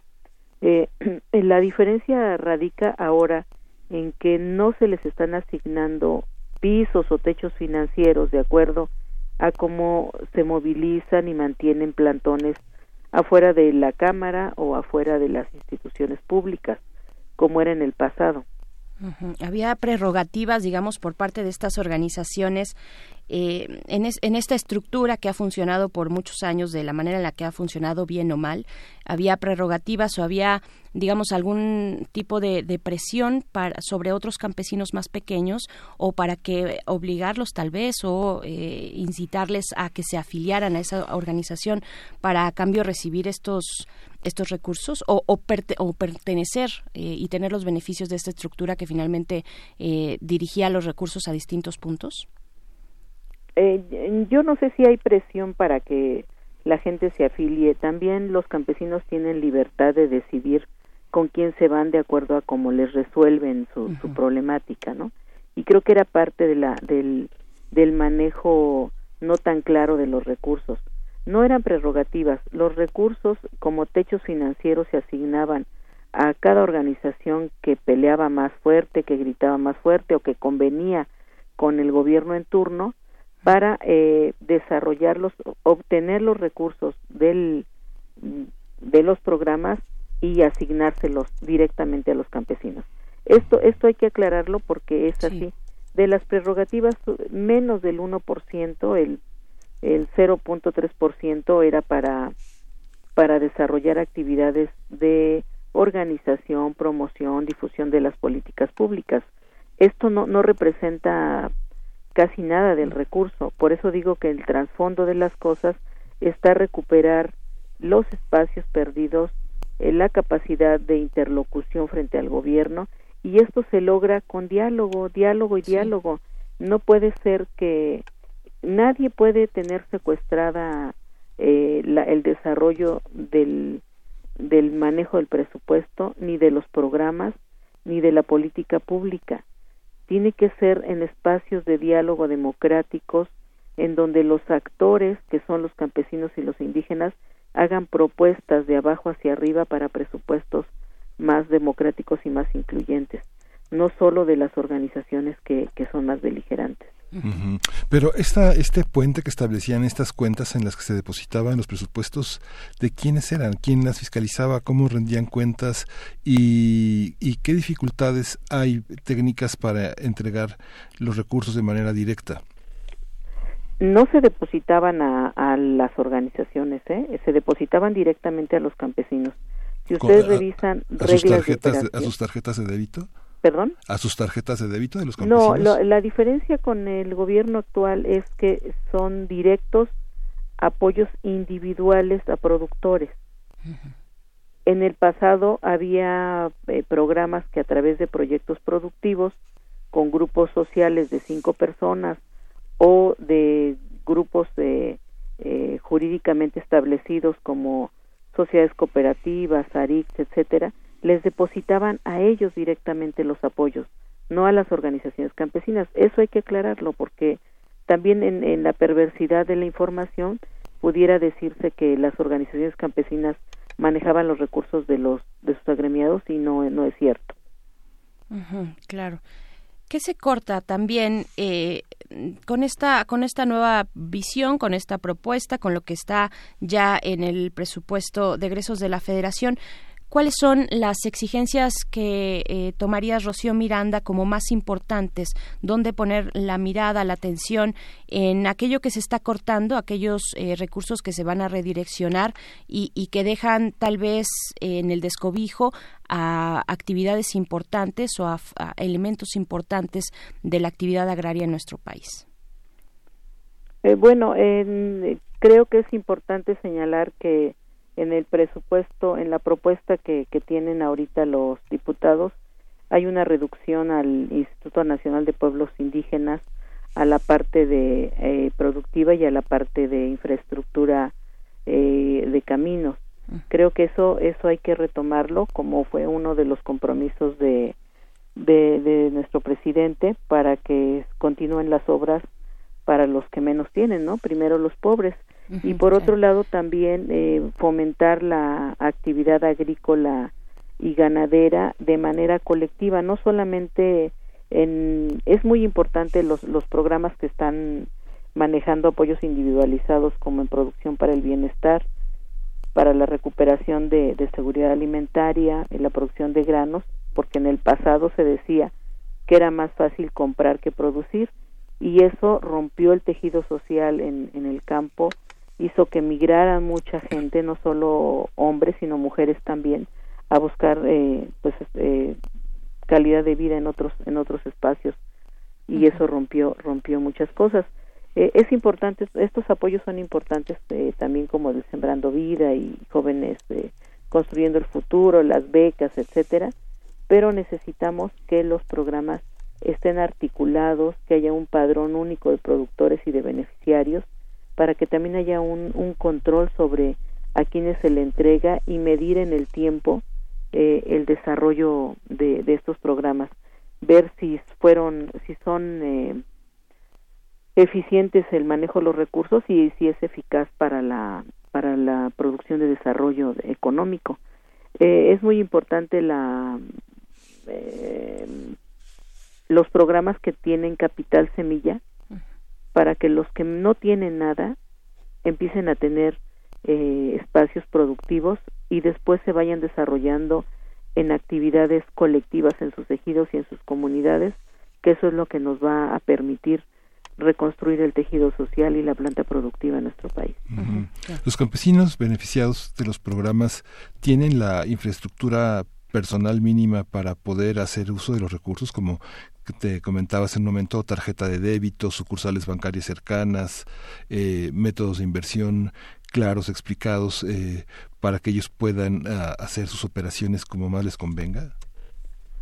Bueno, en eso hay un atraso en el país. No, no tenemos un sistema de bancarización general y no es lo mismo un campesino de, de la Sierra Norte de Puebla a un campesino de de la, la candona en, en Chiapas, ¿no? Este, creo que debe haber una, con, con la creación del Banco para el Bienestar, debe eh, ponerse énfasis en la bancarización y en los instrumentos de pues que haya cajeros en en todos los lugares, ¿no? Eso eso es más complejo de lo que pensamos y creo que ese es un reto de la cuarta transformación para democratizar el uso de, estos mecanismos de, ahorro. Claro, Rocío Miranda, en esta cuestión eh, que mencionaba sobre los proyectos de capital semilla, ¿hay, eh, existen, se ven reflejados en el plan de este nuevo gobierno o se quitaron los que ya estaban? Eh, ¿Cómo aparecen o desaparecen este tipo de fomentos? Bueno, el, el programa de Sembrando Vida, el programa de Producción para el Bienestar y Jóvenes Construyendo el Futuro son eh, principalmente construyendo, sembrando vida y producción para el bienestar con los programas de apoyo a cafetaleros, a cañeros eh, y otros otros productos como arroceros, maiceros. son son son capital semilla. Es es una es un primer apoyo para aquellos vuelvan a retomar la siembra en sus parcelas y en las pequeñas parcelas eh, se está incentivando la producción en el minifundio al contrario de lo que lo que hacía el neoliberalismo. Eso es importante. Algunos programas que desaparecen y que creo sería importante retomar es el en el Instituto Nacional de de, de Economía Social el INAES eh, le ponen muy poquitos recursos, incluso me parece que en este en este presupuesto no tienen considerados recursos. Eh, ahí eh, hay hay algunos productores de zonas rurales y zonas de transición de la ruralidad a lo urbano que no tienen ningún espacio de donde asirse económicamente en el presupuesto. Y creo que ese, ese espacio tiene que tiene que ser considerado porque no todos son campesinos indígenas pobres, pero tampoco todos son este los grandes agricultores comerciales, ¿no? Como también están viendo con la propuesta del Barzón, que están solicitando 24 mil millones de pesos. Bueno, y ahora que, que, regresas a la conversación, el ejemplo del Barzón y del diputado Heraclio, eh, pues cómo, cómo ver y también cómo sacudirse esta politización eh, y esta relación que pueda ser tal vez, no lo sé, nociva entre las organizaciones campesinas y algunos representantes del poder político eh, sin despolitizar tampoco, ¿no? Sin, sin eh, vaya eh, quitar ese elemento importante de organización como un derecho de participación democrática de las organizaciones campesinas. ¿Cómo, cómo hacer este balance? ¿Qué tan, qué tanto de, de, estas relaciones nocivas se encuentran en las organizaciones que ahora se están presentando, manifestándose y bloqueando alrededor de la Cámara de Diputados? yo creo que los los legisladores deben tener la inteligencia de distribuir un presupuesto equitativo para todos los sectores.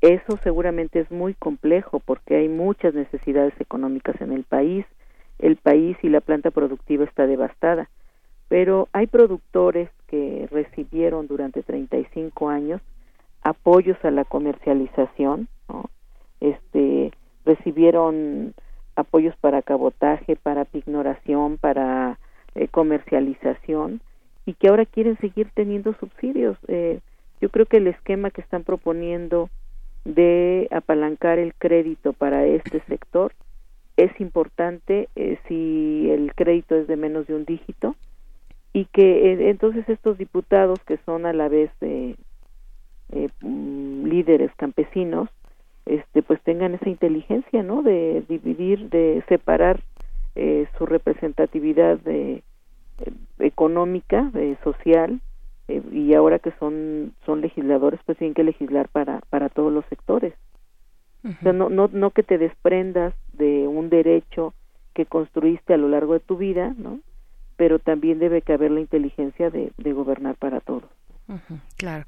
Hace un momento también, Rocío, que mencionabas sobre esta reducción eh, para la infraestructura de caminos en comunidades indígenas, esta reducción a Limpia, al Instituto Nacional de Población Indígena, eh, también habíamos ya visto, ah, pues más hacia inicios de este de este sexenio, como el presidente Andrés Manuel López Obrador, pues presentaba estas maneras en las que se involucra a la comunidad a las comunidades eh, originarias, a los campesinos, a las comunidades rurales en la construcción de los mismos caminos, ¿no? Como reactivando localmente esta actividad, involucrando a las personas que habitan en esas comunidades. ¿Tiene que ver también con eso, eh, esta nueva perspectiva y esta reducción? ¿Iría un poco por ahí?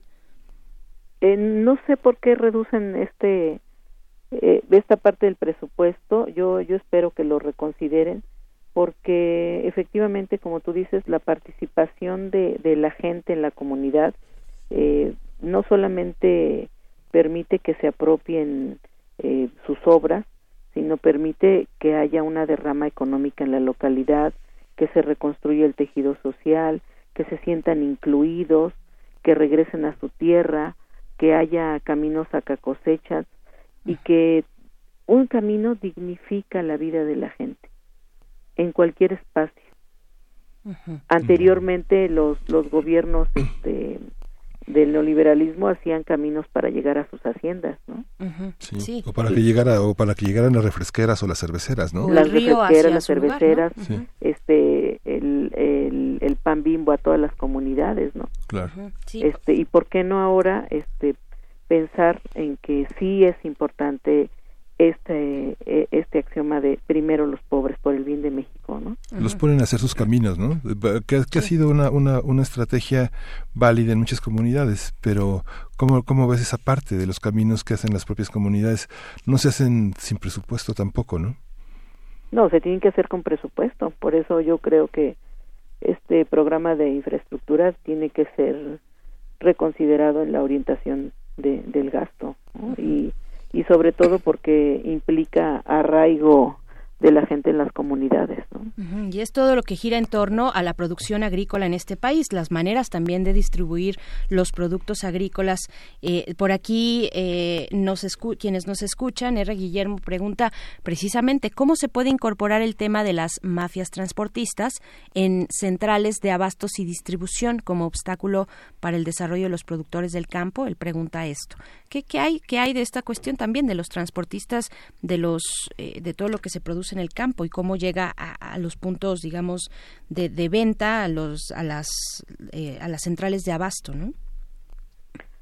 Sí, pues eh, aquí está otro programa interesante, ¿no? El de Segalmex, el que le va a comprar directamente a los productores. Eh, mientras no haya una mm, política que incentive la producción, la transformación, la comercialización, los campesinos estaban eh, ahorcados a veces con su producción y vendiéndoselo a los coyotes. Y estos coyotes también pues está la mafia de los transportistas entonces eh, yo creo que hay que darle un hay que tener confianza en que poco a poco la cuarta transformación va a ir haciendo los procesos eh, económicos los va a ir encadenando va a ir articulando programas que permitan que este país se desarrolle y que la planta productiva, sobre todo la, la agrícola y la pecuaria, vaya reconstruyendo espacios dignos de, en, la, en la producción de alimentos, pero también en la, en la construcción de espacios comunitarios. Claro, Rocío Miranda, ya como comentario de cierre, eh, yo quiero preguntarte acerca de, del punto medio para la situación en la que nos encontramos, eh, cómo lograr un diálogo constructivo eh, cuál es el punto medio para que pues esto se pueda solucionar de una mejor manera para todos, ¿no? Finalmente. Eh, hay eh, espacios de cabildeo en, la cámara que se tienen que utilizar con tiempo. Mm. Creo que las organizaciones tenemos que reconstruirnos, refuncionalizarnos y pensar que podemos ser capaces de lograr diálogos constructivos no solo con los legisladores, sino con el propio presidente de la República. El tiempo es importante, ¿no? Para recuperar desde un punto, desde un inicio, eh, pues estas estas conversaciones, estas mesas de diálogo, pero eh, pues no se hizo tal vez de esa manera, pero lo, que tenemos ahorita y con lo que estamos viendo, ¿crees que hay voluntad por parte de los legisladores para escuchar estas organizaciones? ¿Ha habido voluntad? ¿Cómo lo calificas? O desprecio. O desprecio, o qué ha habido, ¿no? Yo creo que sí hay voluntad, hay, no, a lo mejor no de todos, ¿no? Pero eh, de lo que yo percibo hay, hay voluntad, incluso el, el presidente de la Comisión de Presupuesto tuvo también que hacer su manifestación alguna vez en la Cámara para ser escuchado. Eh, creo que estamos viviendo tiempos distintos en los que no es necesaria una presión tan radical, tan agresiva, este, secuestrar secuestrar la cámara, sino buscar espacios de diálogo anteriores. Y creo que también eh, eh, nuestro presidente tiene que voltear al campo y tiene que reconocer la importancia de muchas organizaciones que sí han hecho el trabajo y que sí estamos dispuestos a hacer un trabajo transparente con inclusión democrática de los recursos hacia quienes menos tienen entonces hay un hay una deuda también este pedimos diálogo con el presidente para, para el sector campesino. Inclusión democrática para los que menos tienen y muchas veces son las comunidades indígenas que tú eh, pues representas y eres dirigente de organizaciones campesinas indígenas. Estas, estos sectores de la población están representados en estas manifestaciones que estamos viendo. No, eh, desafortunadamente todas las organizaciones que hay no representamos, eh, yo creo ni el 30% del campesinado a nivel nacional. ¿Y hay que representarlo? Eh, pues en un en una sociedad de, democrática y organizada eh, a lo mejor no habría que representarlo no si tuviéramos un gobierno que pueda llegar a, desarrollar todas las actividades. Pero también eh, también es visto que son son derechos democráticos que hemos adquirido a lo largo de la historia de este país en la organización diversificada de los de los de los ciudadanos. Sí. Bien, bien, pues Rocío Miranda Pérez, te agradecemos mucho esta conversación, presidenta de promotora de gestión y enlace para el desarrollo rural Progeder AC y también dirigente de organizaciones campesinas indígenas. Muchas gracias, te deseamos un buen día. Gracias, Berenice, gracias. Muchas gracias. Hasta pronto. Hasta pronto. Vamos a ir con música. Vamos con algo de música. Vamos con la con música. Vamos a escuchar de John Lord, Glenn Hughes y entre otros You Keep on Moving.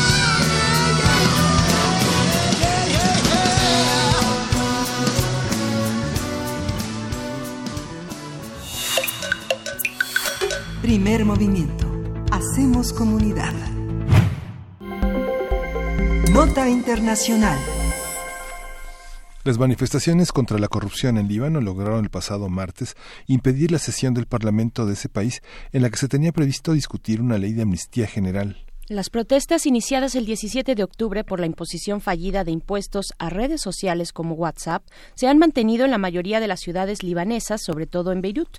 Los manifestantes se pronuncian contra la desigualdad económica y el incremento de los impuestos. Uno de los logros eh, de los manifestantes fue la dimisión a finales de octubre del primer ministro Saad al-Hariri, pero después el entonces presidente Michel aún no ha iniciado las consultas parlamentarias para formar el Ejecutivo. Haremos un análisis de la situación en Líbano, cómo han evolucionado las protestas, qué formas han adoptado la denuncia y qué se espera del gobierno y la sociedad. Para ello nos acompaña una vez más en la línea el doctor Carlos Martínez Assad, quien es sociólogo, historiador, investigador, escritor y académico es investigador emérito de la UNAM, Premio Nacional de Ciencias Sociales y coordinador del Seminario Universitario de Culturas del Medio Oriente, el SUCUMO, el SUCUMO, eh, también en la UNAM. Bienvenido, doctor Carlos Martínez Azad, muy buenos días. Muy buenos días, Gracias, pues. Saludarlos aquí, Muchísimas gracias. Igualmente, doctor eh, Carlos Martínez. Pues regresamos eh, con usted en este nuevo punto también eh, de aquel lado del mundo para hablar de, de, pues cómo está evolucionando este conflicto, pero sobre todo qué hay en el fondo, qué hay en el fondo de las protestas, cómo es que un país como Líbano llega a este momento de manifestaciones importantes en su ciudadanía. Bueno, mira, primero quiero decirles que esto resulta una coincidencia, digo, la la, la, entrevista resulta una coincidencia interesante porque hoy es el día de la independencia del Líbano, es decir, hoy se cumplen 76 años de, de haberse independizado del ya del mandato francés eh, que se había asumido luego de la caída del Imperio Otomano, que esos territorios pasaron a poder de, de, de las potencias como Francia e Inglaterra. Eh, es interesante mencionarlo porque en el origen de esa de esa forma como se organizó el mundo pues hay eh, subsisten muchos de los de los problemas que siempre que siempre salen en, en momentos coyunturales como el como el que está pasando ahora en Líbano y que ustedes ya lo han mencionado en la introducción eh, y, y por qué razón porque al organizar los territorios, eh, las potencias, pues no les importó ver los, eh, las tradiciones culturales de los diferentes pueblos, comunidades y, y por eso quedó quedaron en, en, los mismos territorios grupos con tradiciones religiosas diferentes, con, con diferentes formas de, de acceder a la historia, a la cultura, etcétera. Entonces, por eso es tan abigarrado el conjunto y por eso el, el, el, problema de gobernar un, un, país pequeño, pero tan diverso culturalmente, es, es resulta muy difícil porque eh, ahí se estaba acostumbrado más que nada al, a la organización comunitaria, a la, a la organización casi, digamos, tribal, ¿no? Nada que ver con con la idea del, de los estados modernos, democráticos, etcétera. Entonces, bueno, esto ahí hay una cosa de origen que se sigue que se sigue arrastrando, pero eh, como ya lo ha mencionado en, en la introducción claramente, pues es, hay una hay una un, una protesta muy claramente orientada por la cuestión política económica principalmente eh, y, y en esto pues eh, tú mencionaste el, mencionaron el, el, asunto de las de las tasas impositivas a, a, a, WhatsApp por ejemplo que bueno para los jóvenes que usan mucho esas esas formas de comunicación pues resultaba una agresión eh, clara pero pero junto a eso estaba todo el problema de servicios ahora en Líbano, es decir, servicios como la basura, agua, electricidad, eh, la basura se acumula en las calles, la electricidad se interrumpe, eh, no es no no no puedes eh, no puedes contar con luz eléctrica todo el día en los hogares. Hay interrupciones constantes a veces por por lapsos un poco inesperados. La gente tiene que recurrir a soluciones ya ya previstas como como el eh, utilizar utilizar eh, gas gasolina para para dentro de la casa tener tener luz en cuando cuando esta falla. En fin es, es un asunto pues bastante complicado.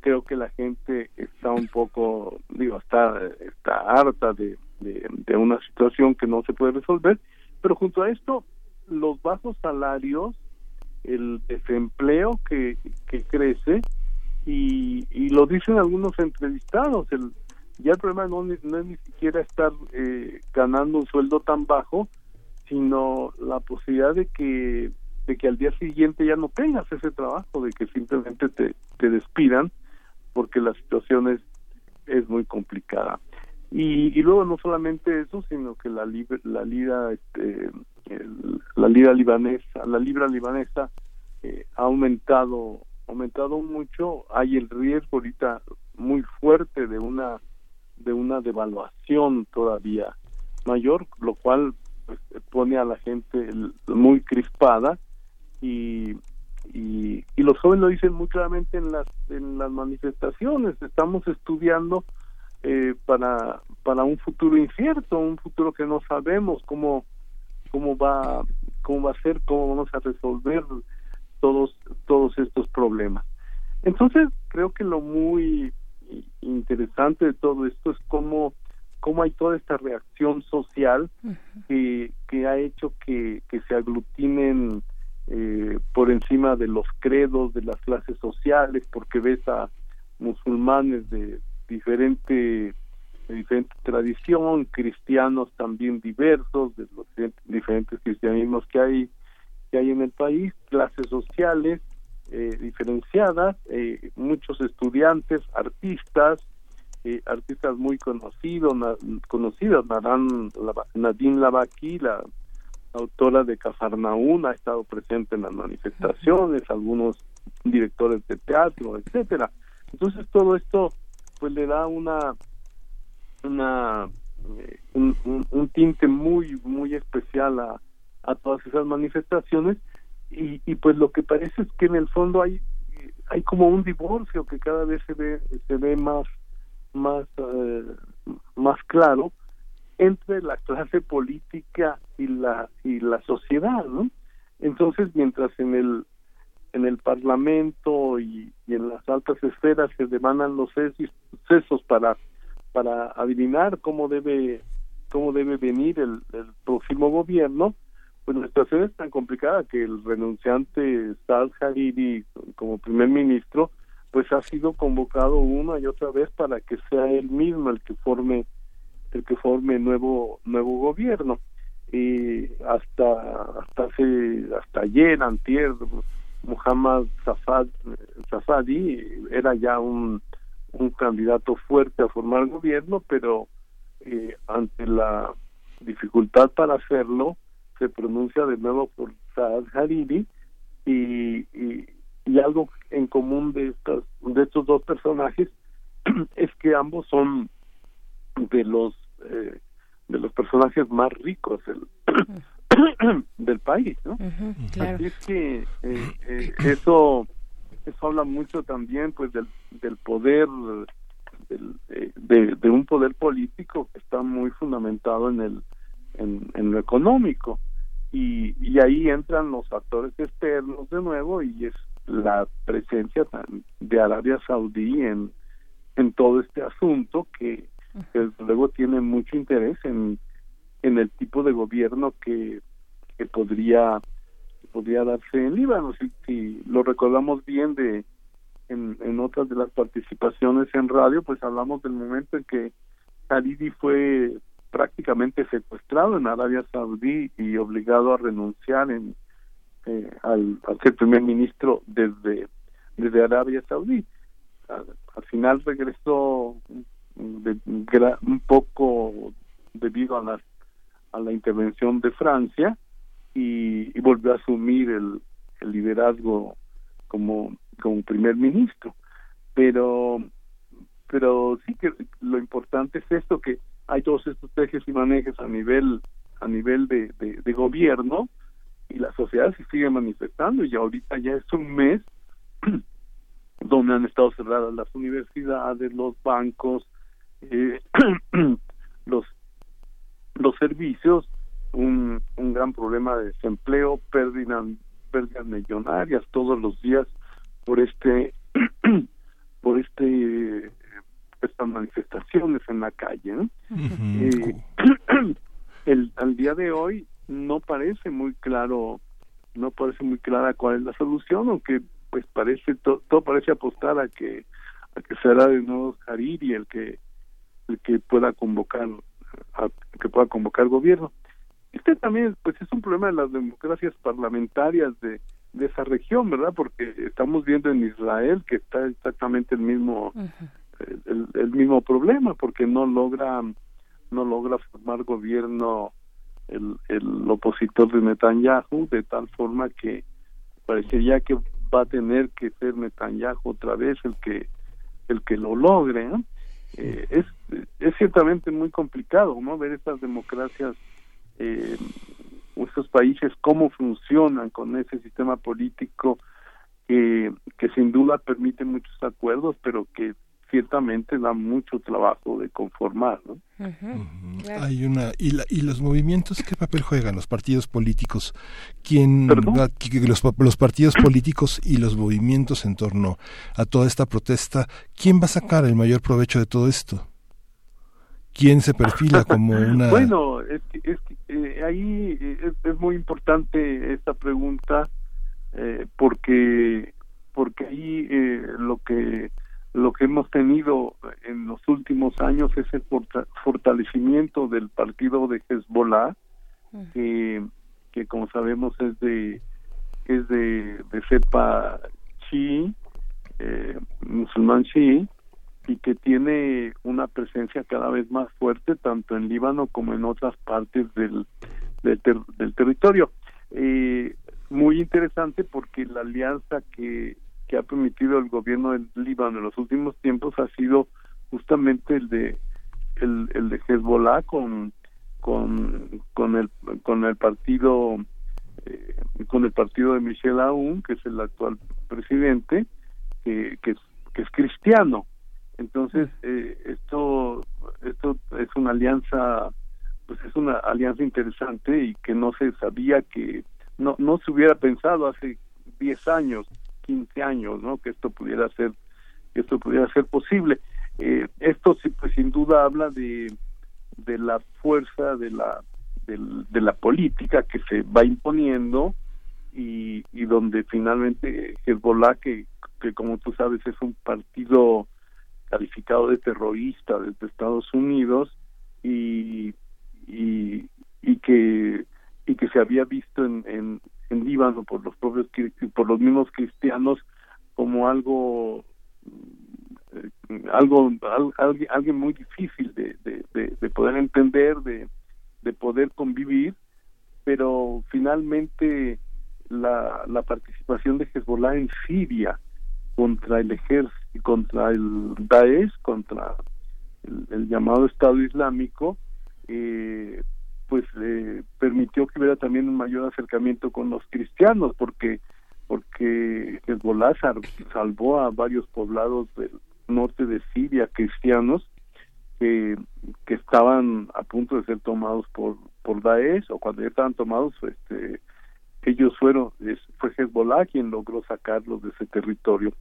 Bueno aquí entra el otro el otro actor en, en, presente en todo esto que pues es la guerra en Siria y que sin duda ha tenido repercusiones en Líbano eh, no no tan drásticas como como se pensaría en un país que países que comparten 275 kilómetros de frontera eh, no se no, no, se creía que, que no podía darse una mayor eh, contaminación pero finalmente en parte ha sido la fuerza de este partido quien ha mantenido a raya la, frontera para evitar el, el paso de, de las milicias islámicas que eh, es así de corte muy terrorista que, que, ahora están ya muy contenidas por la intervención de, de Rusia particularmente.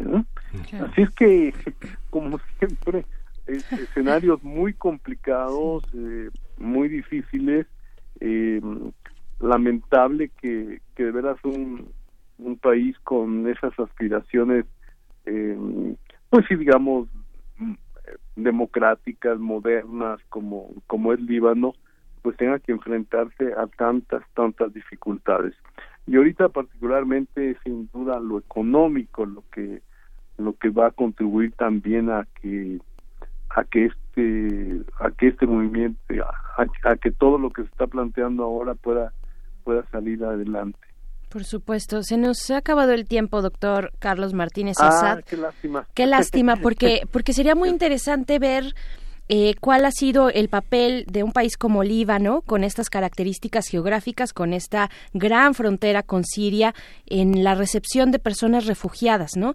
Ahí con, con Siria. Sí, ese, es el otro problema. Yo creo que, que sin duda desde acá podemos decir que el, que el desempleo que ahora se puede dar, se está dando en Líbano, también obedece a la presencia de, de, de un millón trescientos mil migrantes en un país tan pequeño. Eso es absolutamente brutal, ¿no? La, Lo que puede significar eso, no nos lo, ni siquiera nos lo imaginamos. Es, es digamos, es casi la cuarta parte de la población del país, ¿no? Así es que sí, sin duda ese es un elemento importante. Y nada más para concluir, mira, creo que hay hay coincidencias muchas con otros con otros países. Los jóvenes insisten mucho en, ir contra la corrupción, no quieren más gobiernos corruptos y el y, insistir en un gobierno que que, que haga que, que haga a un lado los compromisos políticos y que sean eh, gobiernos expertos de personas que entiendan muy bien cómo poner en práctica programas que les permitan salir adelante. Aquí incluso hay una coincidencia con Francia, ¿no? Que es mm. mucho de lo que están alegando los los eh, los jóvenes allá. Bueno, este eh, creo que como siempre, este, pues muchas gracias y y hará falta que, sigamos comentando Sin duda. todo esto. Sin duda, eh, Carlos Martínez Azad, eh, agradecemos mucho, doctor, esta conversación esta mañana y regresaremos, regresaremos a este y otros temas que, que continúan, que siguen su marcha allá eh, en esa región del mundo y siempre de verdad es un gusto platicar para la audiencia de primer movimiento con usted, doctor. Gracias. Muchas gracias, Berenice. Gracias. Gracias, Carlos. público. Hasta luego. Hasta luego. Pues vamos a escuchar de Yo Son un Can, Stormy.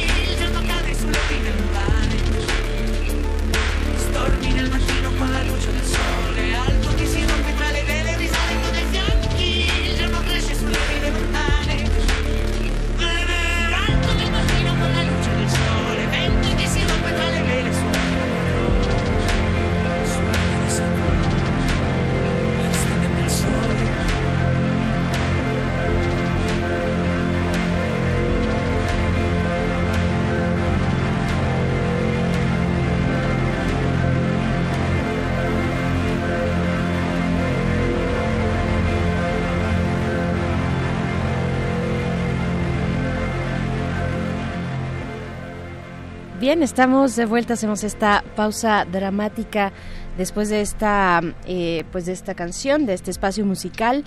Eh, porque ya nos despedimos, nos eh, son las 8 con 59 minutos, nos despedimos de la radio Nicolaita Miguel Ángel. Sí, nos despedimos de la radio Nicolaita allá en Morelia, Michoacán. Nos escuchamos mañana en punto de las 8 de la mañana, de 8 a 9 hora, eh, hora, hora local en ambas ciudades. Seguimos en el 96.1 y en www.radio.unam.mx. Ahí nos pueden, eh, pueden continuar con esta conversación que todavía por delante tiene una hora. La mesa del Día de los Mundos Posibles, como cada jueves con el doctor Alberto Betancourt. Eh, vamos al corte de la hora y volvemos a primer movimiento.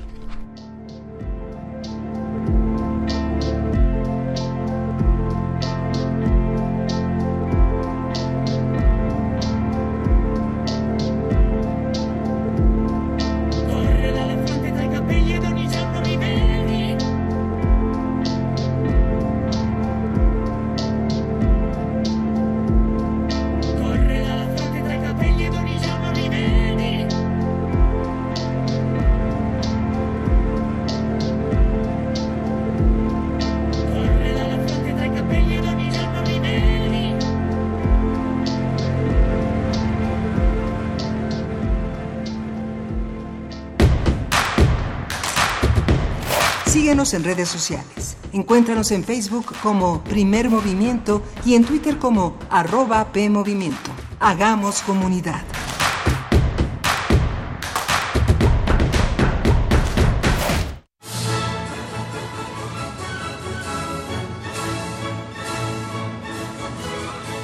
Escuchar una partitura de quien la escribió es un regalo.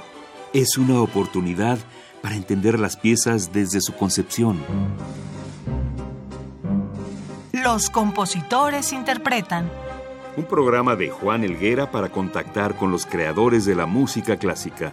Acércate a su ejecución, melodías, biografía y contexto todos los domingos a las 5 y media de la tarde. Por el 96.1 de FM.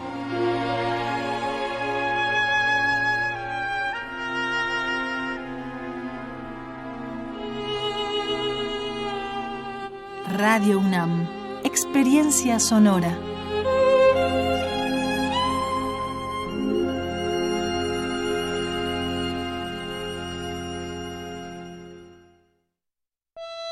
En este espacio, la palabra es la ruta y la poesía el destino. Navega por la intimidad de una carta y su mar de letras. Solo necesitas un papel, porque aquí se vale escribir, imaginar y crear al compás de la letra. Al compás de la letra. Acompaña a la poeta María Ángeles Comezaña en esta aventura literaria. Todos los jueves a las 18 horas por el 96.1 de FM. Radio UNAM. Experiencia sonora. En 30 años, el mal manejo de los recursos naturales ha acabado con el 26% de nuestros bosques. Tan solo entre el 2010 y 2015, perdimos 91.000 hectáreas de bosques cada año. La ventaja es que ahora, con la nueva Ley General de Desarrollo Forestal Sustentable, se cuidarán mucho más y mejor nuestros bosques y selvas. Algunos beneficios son que se le pagará a los propietarios de los bosques para cuidarlos y conservarlos. ¿Y de quién creen que fue esta propuesta? Sí, del Partido Verde. Contra la influenza, protégete. Deben vacunarse personas con diabetes, obesidad y enfermedades del corazón o respiratorias. También personas que viven con VIH-Sida, enfermos de cáncer o inmunosuprimidos, así como todo el personal de salud. Recuerda, la vacuna es gratuita y se aplica en cualquier unidad de salud. Por tu bienestar y el de tu familia, vacúnate. Secretaría de Salud. Gobierno de México. Este programa es público, ajeno a cualquier partido político. Queda prohibido su uso para fines distintos a los establecidos en el programa. Todo, todo, todo nace de la palabra. El enojo. El amor. La radio. El hambre. Si lo puedes decir, Lo puedes crear. Paz, tiempo. Esta profundidad mestiza de nuestros países. Por eso, la palabra es la botana del alma. muerde lenguas, letras, libros y tacos. Lunes y miércoles, 20-15 horas, por resistencia modulada. 96.1 de FM. Radio UNAM. Experiencia sonora. Encuentra la música de primer movimiento día a día en el Spotify de Radio UNAM y agréganos a tus favoritos.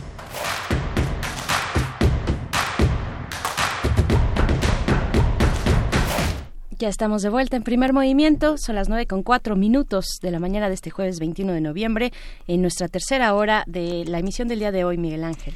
Sí, Berenice ha estado, eh, ha, estado intenso, es muy interesante.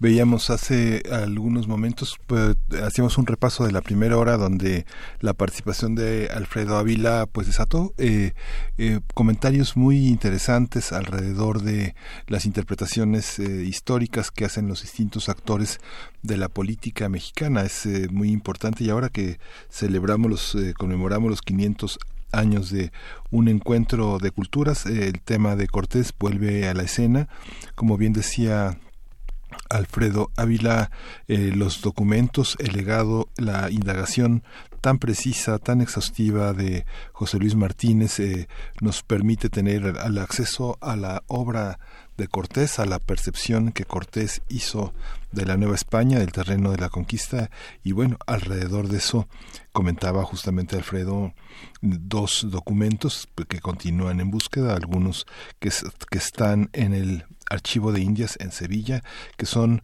muy interesantes y que alcanzan a permitirnos observar la relación que la sociedad de aquel momento tuvo con el conquistador, que es fascinante, ¿no? Y también la recomendación de este libro de Carmen Martínez Martínez, eh, Veracruz 1519, Los hombres de Cortés, que edita con Aculta y Elina. Eh, desde el 2013 publicó esta obra importante. Dice Alfredo Ávila, incluso en sus redes sociales ha estado, eh, en su cuenta de Twitter ha estado ahí eh, compartiendo estas recomendaciones.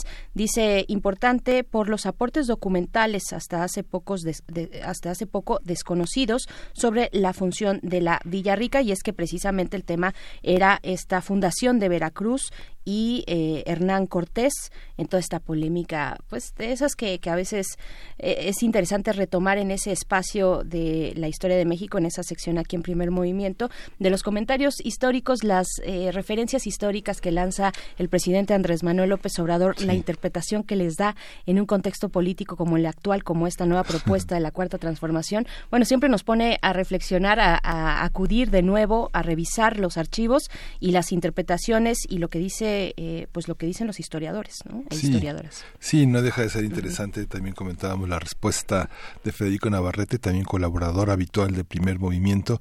Vale la pena que lo sigan porque son eh, comentarios entre dos historiadores de, de- del más alto nivel, entre, entre, entre nosotros, entre los universitarios, y vale mucho la pena eh, cualquier aclaración que entre ellos surja, siempre es aleccionadora para todos nosotros. Vale Pues- muchísimo la pena retomarlo, ¿no? Y de una vez hacemos el, el comentario o este el, el anuncio completo. Si quieren seguir al doctor sí, sí. Alfredo Ávila, es arroba ALF, ALF, guion bajo, Ávila, guion bajo. Y Federico Navarrete. Federico Navarrete también, pero ahorita no Twitter. tengo, pero también está en Twitter, búsquenlo ahí porque pues son dos puntos interesantes, dos puntos interesantes de la historia de nuestro país que en estas controversias, en estos comentarios de Andrés Manuel López Obrador, pues es- generalmente tienen mucho que aportar, así es que es interesante Sí. seguirles, ¿no? Federico Navarrete es arroba Fede Navarrete. Ese es, ese es su Twitter, vale la pena, vale la pena seguirlos. Y están en primer, en primer lugar estos comentarios que hicieron alrededor del tema. Así es, los dos colaboradores de Primer Movimiento e investigadores del Instituto de Investigaciones Históricas de la UNAM. Vamos a ir ya con la poesía. Vamos con la poesía necesaria y volvemos. Primer movimiento. Hacemos comunidad. Es hora de poesía necesaria. Hoy eh, les voy a compartir la poesía de Adonis. Ahora que hablábamos con el eh, doctor Carlos Martínez Azad sobre este, este contexto del Líbano y esta, esos territorios que están entre Líbano y Francia, vamos a hablar de este poeta y ensayista sirio que se llama Ali Ahmad Said Esber, que lo conocemos por eh, Adonis o Adunis. Que nació en 1930 y que, bueno, cumple, cumple este próximo primero de enero, cumplirá 90 años y que es uno de los más grandes poetas de la poesía tanto francesa como libanesa y bueno por supuesto que, que Siria. Lo vamos a acompañar de la, de la, del trabajo de este cuarteto que va a estar justamente en Bellas Artes este domingo 24 de noviembre a las 5 de la tarde, que, es uno de los cuartetos pues eh, más importantes de Europa, es el cuarteto Brodsky, uno de los ensambles británicos de música de concierto más importantes de fines del siglo pasado y principios de este, cumplen 47 años, vuelven a México, van a estar en el Palacio de Bellas Artes y van a interpretar un programa que tiene a Mario La Vista, a Jaime a Javier Álvarez. Y ellos eh, van a presentar justamente el año pasado van a grabar todos los cuartetos de Beethoven que hoy vamos a presentar el cuarteto de cuerdas número 13 para cerrar la poesía de Adonis. El concierto número 13 en si bemol mayor que es la opus 130 es un concierto que dura 50 minutos pero pues vamos a poner solamente el arranque del primer movimiento. En la traducción de María Luisa Prieto en la poesía de Adonis El tiempo. Dice Adonis Abrazo a la espiga del tiempo. Mi cabeza es una torre de fuego. ¿Qué es esta sangre que palpita en la arena y qué es este ocaso? Llama del presente. ¿Qué vamos a decir? En mi garganta están los jirones de la historia y en mi rostro los signos del sacrificio. Qué amargo es ahora el lenguaje, qué angosta la puerta del alfabeto. Abrazo a la espiga del tiempo. Mi cabeza es una torre de fuego. ¿Se ha convertido el amigo en verdugo? Un vecino ha dicho, ¿Cuánto tarda Ulagu en venir? ¿Quién llama a la puerta? ¿El recaudador de impuestos? Dale el tributo, siluetas de mujeres y de hombres, imágenes que caminan. Nos hemos hecho señales, nos hemos intercambiado secretos. Nuestros pasos son una hebra de muertos. ¿Tu muerto viene de tu señor o tu señor viene de tu muerto? Perdido por el enigma, se inclina cual arco de terror sobre sus días encorvados. Tenía un hermano, desapareció, mi padre se volvió loco, mis hermanos murieron. ¿A quién invocar? ¿Hay que abrazar a la puerta? ¿Suplicar a la alfombra? Delira, trae la tabaquera y cúralo con el rapé de los sabios. Cadáveres que el asesino lee cual anécdotas. ¿Este montón es un granero de huesos? ¿La cabeza de un niño o un trozo de carbón? ¿Es un cuerpo esto que veo o un esqueleto de barro? Me inclino, arreglo dos ojos y remiendo una cadera. Tal vez la intuición me ayude y me guíe un fulgor de memoria, pero es inútil que investigue la delgada hebra. Inútil que junte una cabeza, dos brazos y dos piernas para descubrir la identidad del muerto. ¿A quién predica la hormiga y por qué asustarse? Poesía es mezclar en el ojo esta trágica chispa. Éxtasis es ver tu casa volar en estallidos hacia Dios, encaramada en un alminar la lechuza del adivino ulula. De su grito ha tejido un arco iris y ahogada de alegría ha llorado. Abrazo a la espiga del tiempo. Mi cabeza es una torre de fuego.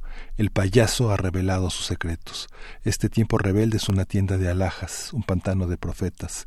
El payaso ha revelado sus secretos. La verdad será la muerte, el pan de los poetas, y lo que se llamó o se convertirá en patria no es más que un instante a la deriva sobre el rostro del tiempo. El payaso ha revelado sus secretos, esplendor del diluvio. ¿Dónde está tu llave? Inúndame de gracia, toma mis últimas riberas, tómame. Un abismo ardiente me ha hechizado, un camino por el que huyen los caminos.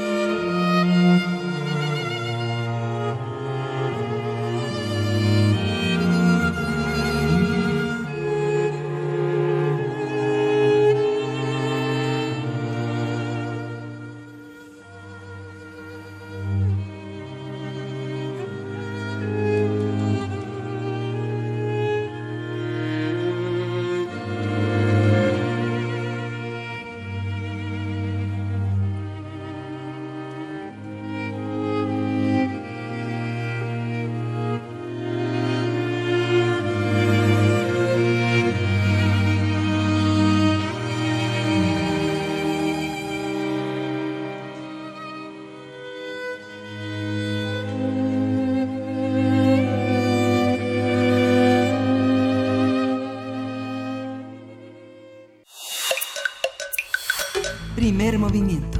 Hacemos comunidad. La mesa del día.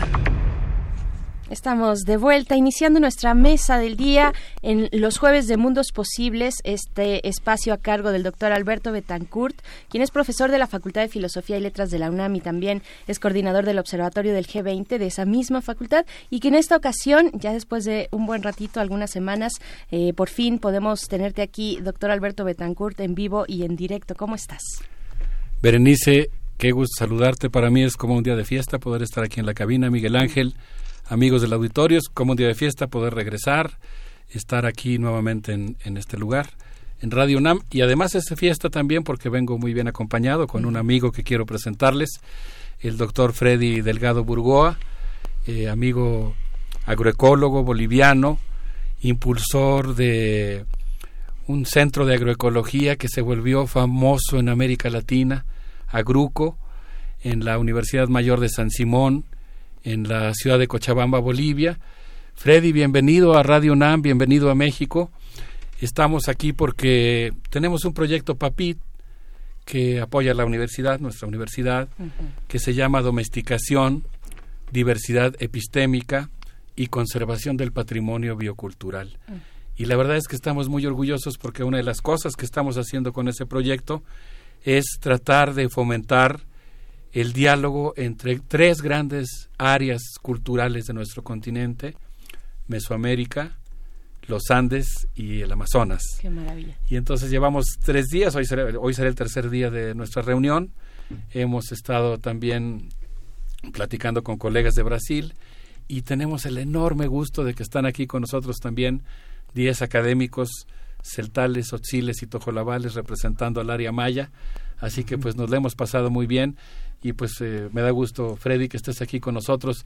Freddy, entre otras cosas, ahora está impulsando dos grandes redes latinoamericanas, una sobre diálogo intercientífico y otra sobre eh, sustentabilidad alimentaria. Freddy, bienvenido a Radio UNAM.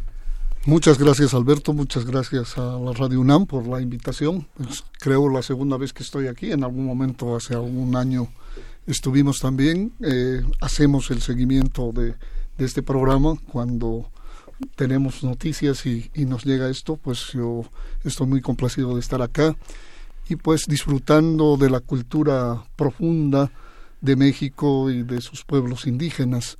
Eh, mi labor durante varios años, en este momento soy profesor jubilado, no sé si lo llaman aquí también, sí, sí, sí. pero bueno, yo digo libre y soberano porque sigo haciendo la misma actividad, pues si paramos enfermamos, o sea que seguimos dinámicos. Estoy trabajando con la Universidad de Berna en Suiza, coordinando proyectos en Latinoamérica, eh, en convenios, en proyectos de investigación con tesistas doctorales, de maestría y también manteniendo nuestras relaciones con nuestros amigos latinoamericanos y especialmente México por todo el tema de patrimonio biocultural que es donde empezamos a entablar un trabajo conjunto. Claro, pues pues bienvenido, bienvenido eh, Freddy Delgado. Nosotros también hacemos el seguimiento a, a ustedes eh, a toda esta este panorama de saberes a través de siempre de esta sección de los mundos posibles. Entonces estamos muy atentos, muy pendientes de lo que está ocurriendo en este sentido y en otros también, por supuesto, en Bolivia, ¿no? Sí, Tienes toda la razón, Berenice, aquí hemos citado, hemos citado varias veces, Freddy. Freddy, tú tuviste oportunidad de participar en la ley marco de la Madre Tierra. Y tanto en ese proceso, entiendo que incluso también en la Asamblea Constituyente en Bolivia, tú has sido impulsor de un concepto muy importante en la construcción de una epistemología desde el sur, que es el concepto del diálogo de saberes, que tú explicas muy bien que se compone del diálogo intracultural, del diálogo que entabla una cultura con sus propios integrantes, el diálogo intercultural, el diálogo interdisciplinario y el diálogo intercientífico. No sé si quieras contarnos un poquito sobre el diálogo intercientífico, sobre la manera en la que ustedes como comunidad académica llegaron a este concepto y después, pues ahora la historia de cómo se ha convertido ya en una red a partir de los eventos que hemos promovido juntos en el los congresos de la Sociedad Latinoamericana de Etnobiología. Sí, muchas gracias Alberto por esa introducción. O sea, bueno, debo decir también previamente que participamos y estamos comprometidos con el proceso de cambio en Bolivia. O sea, hemos participado y coadyuvado desde la academia, no todas las academias, pero desde una comunidad de profesores, estudiantes, una escuela de pensamiento que ha sido el Centro Universitario Agruco, Agroecología Universidad de Cochabamba. Y desde ese espacio, pues trabajamos mucho con estos temas del diálogo de saberes, el diálogo intercientífico. En determinados momentos del proceso de cambio, hace 14 años, apoyamos la Asamblea Constituyente con algunos temas donde podíamos hacerlo.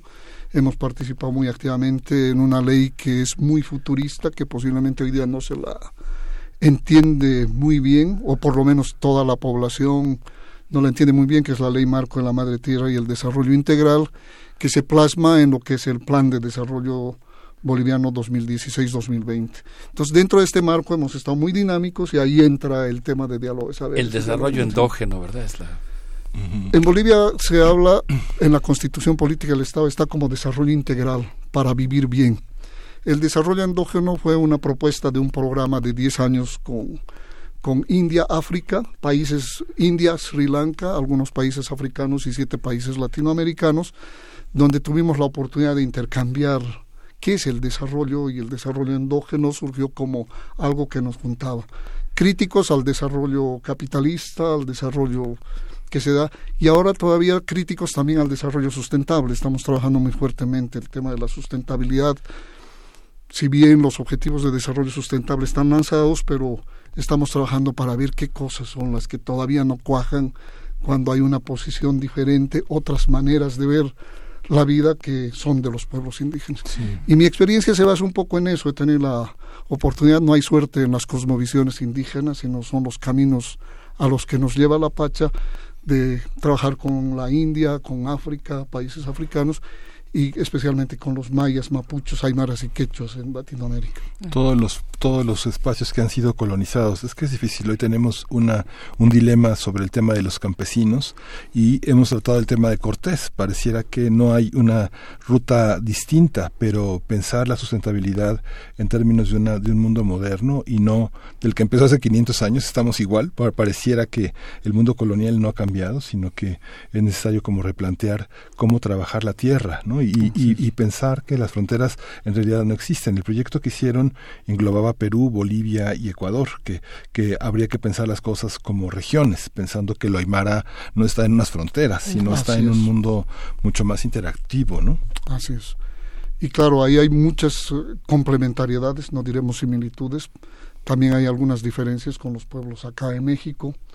Hemos estado varias veces en México, hemos conocido un poco y ahora tenemos el gran gusto de compartir con los hermanos eh, de Chiapas, Sotziles eh, y Celtales, Tojolabales, buscando una propuesta que la hemos estado trabajando en la Sociedad Latinoamericana de Etnobiología, de la que fuimos parte y en septiembre tuvimos el Congreso Latinoamericano, el sexto Congreso, y una, una de las líneas fundamentales en este Congreso, donde participaron aproximadamente 500 personas, pero académicos de todos los países latinoamericanos, trabajamos una red que ya la iniciamos por un mandato del Ministerio de Educación boliviano, porque allí sí está el diálogo de saberes dentro de la Constitución, dentro de la ley marco de la Madre Tierra, no es algo que quien quiera lo haga, es un artículo que está en la ley marco de la Madre Tierra y además considerado también en la Constitución.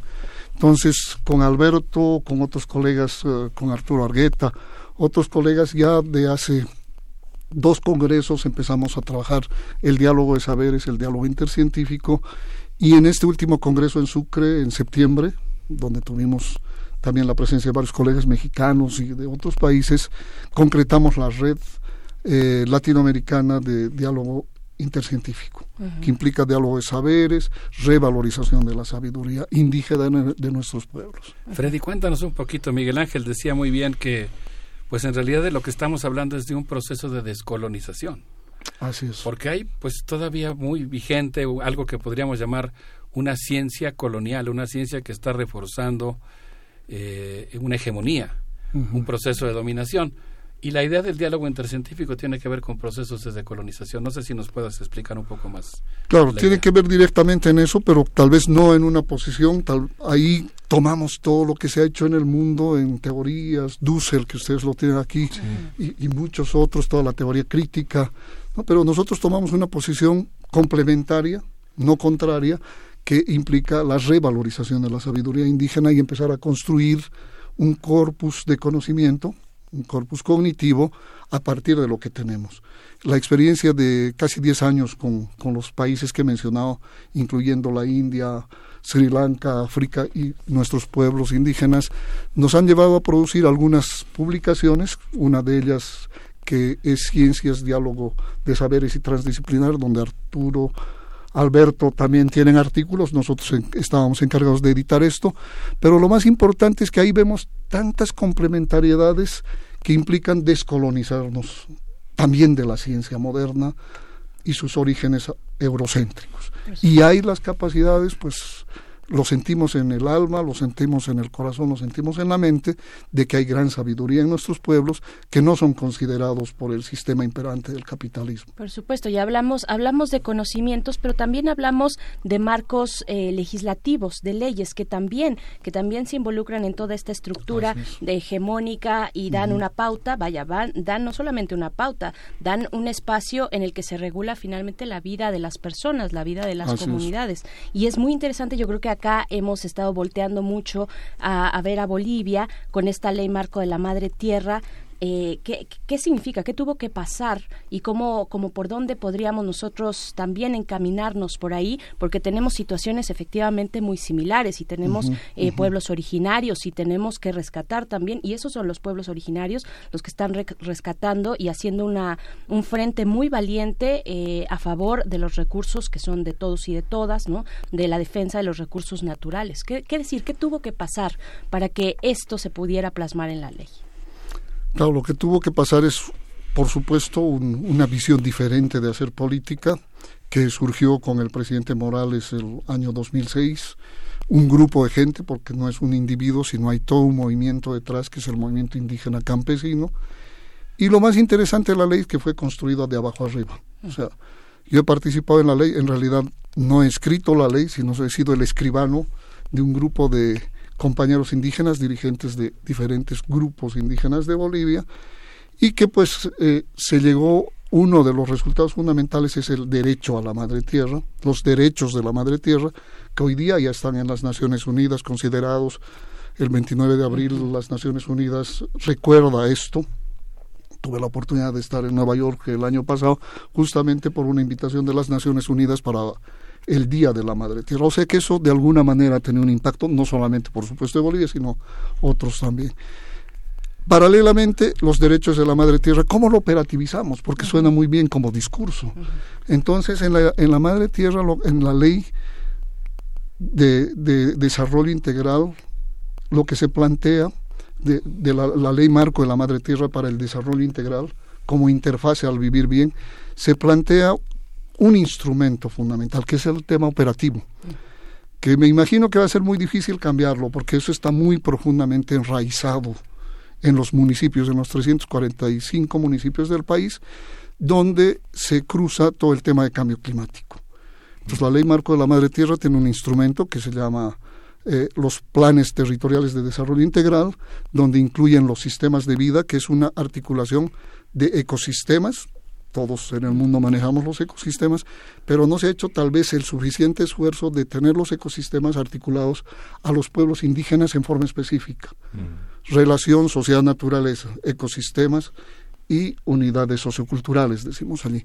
Y a partir de ello se elaboran planes operativos para el cambio climático, pero cruzan todos los aspectos en forma transdisciplinar, diríamos, ¿no? O sea, integral entran temas de salud, agropecuaria, y una de las propuestas que tiene que ver con la red de sustentabilidad alimentaria es analizar los sistemas alimentarios agroindustriales, que en todo el mundo afectan a la madre tierra, pero afectan a los seres humanos, la chatarra y todos estos problemas, con una serie de enfermedades, y analizar estos. Entonces, investigaciones que hemos hecho con las universidades suizas principalmente, con tres países, estuvimos en Colombia, Brasil y Bolivia, con trabajos de tesis doctorales, etcétera, encontramos en los sistemas alimentarios agroindustriales en forma muy precisa una serie de problemas, no solamente de salud y de alimentación, no solamente aspectos nutritivos, y aprovechamos también con otros sistemas alimentarios indígenas y sistemas alimentarios agroecológicos de ver cuál es la alternativa. Entonces lo que hoy día estamos trabajando es la sustentabilidad alimentaria que toma la agroecología y la agricultura campesina que, que no haya asumido la revolución verde o los transgénicos. Esta red apunta a eso. Esa red está de alguna manera constituida y estamos aquí también para concretar la red con hermanos de las universidades de Chiapas, la, UNAM a través de Alberto. Entonces estamos viendo cómo esta red que está apoyada en este momento por, por el, Fondo Nacional Suizo de Investigación Científica a través de universidades, universidades suizas, es algo concreto que puede ser para intercambiar información, intercambiar conocimientos, hacer cursos de posgrado en estas temáticas. En Bolivia ya tenemos algunas cosas avanzadas. Lo que ustedes están haciendo realmente es, cuando, cuando usted dice, Freddy, eh, que, que se entienda por toda la comunidad, en todo el orden municipal, implica que esta, estos campesinos y estos indígenas dejen de ser usados como piezas de un discurso político y que gobierno a gobierno cambien, ¿no? que haya la posibilidad de llegar a decir nosotros somos esto, ¿no? para que eso no pueda cambiarse. ¿no? Porque finalmente lo que hemos sido todos a lo largo de todos estos siglos es oprimidos.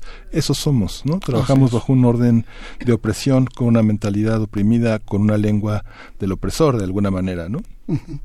Así es, o sea, yo, yo provengo de una cultura también de un pueblo indígena, Callahuaya por parte de mi madre, que son eh, pueblos de medicina tradición, tradicional hoy día reconocidos por la UNESCO como patrimonio intercultural, o sea que lo sentimos en el alma y en el corazón. Y yo creo que esa necesidad de que los pueblos indígenas que tienen tantos conocimientos de tantas generaciones sean puestos como un conocimiento válido, aplicable en diálogo con el conocimiento científico occidental moderno que tenemos en las universidades, en todas las universidades. Esto ha pegado bien en algunas universidades europeas, trabajamos mucho con Holanda, Suiza principalmente, pero donde ha pegado y donde más que pegado hemos complementado mucho es en la India. Por ejemplo, en la India, con la medicina ayurvédica, hablar de que la medicina ayurvédica no es ciencia es pues algo aberrante. Claro porque el 90% de los indios trabajan con medicina ayurvédica y el 10% es la medicina que tenemos que nos enseñan en nuestras universidades. El mismo caso es en la China. Eh, en Bolivia es casi lo mismo, con los callahuayas que mencionaba, la medicina tradicional es lo que aplicamos. Y lo complementario más bien viene de la ciencia moderna, que no es mala, que es complementaria. Entonces, ese es el diálogo. Ese es el diálogo. No sé qué opinen eh, Miguel Ángel, Berenice, pero yo en cierto sentido siento que es como si estuviéramos viendo una novela de ciencia ficción de cómo podría ser una sociedad multicultural e inteligente. Me siento en parte como en aquellos tiempos en los que Gramsci tenía que llamarle filosofía de la praxis al pensamiento del gigante de Treveris, porque hay un ambiente que, que impide hablar con, con más libertad de lo que está ocurriendo ahora en Bolivia, pero pues creo que está muy claro que en los últimos años ha habido un esfuerzo muy grande por reivindicar el pensamiento indígena y es un proceso que tiene que continuar independientemente de las tribulaciones políticas. Hay algo profundo ahí que hay que defender. Yo les propondría para celebrar este diálogo Amazonas, Andes, Mesoamérica, que escuchemos al gran Caetano Veloso con esto que se llama Sin Muelle y cuando regresemos nos sigues platicando, Freddy, de la experiencia, por ejemplo, de la de la agricultura urbana, que es un tema muy interesante. Vamos a escuchar.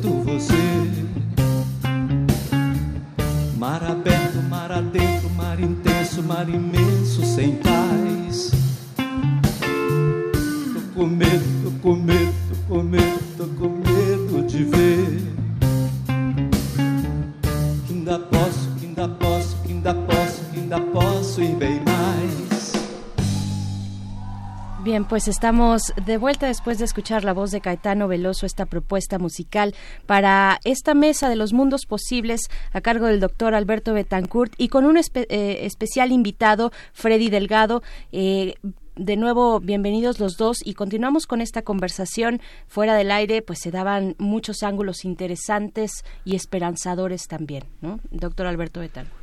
Freddy, pues eh, estábamos comentando fuera del aire la importancia que tienen estos procesos de descolonización.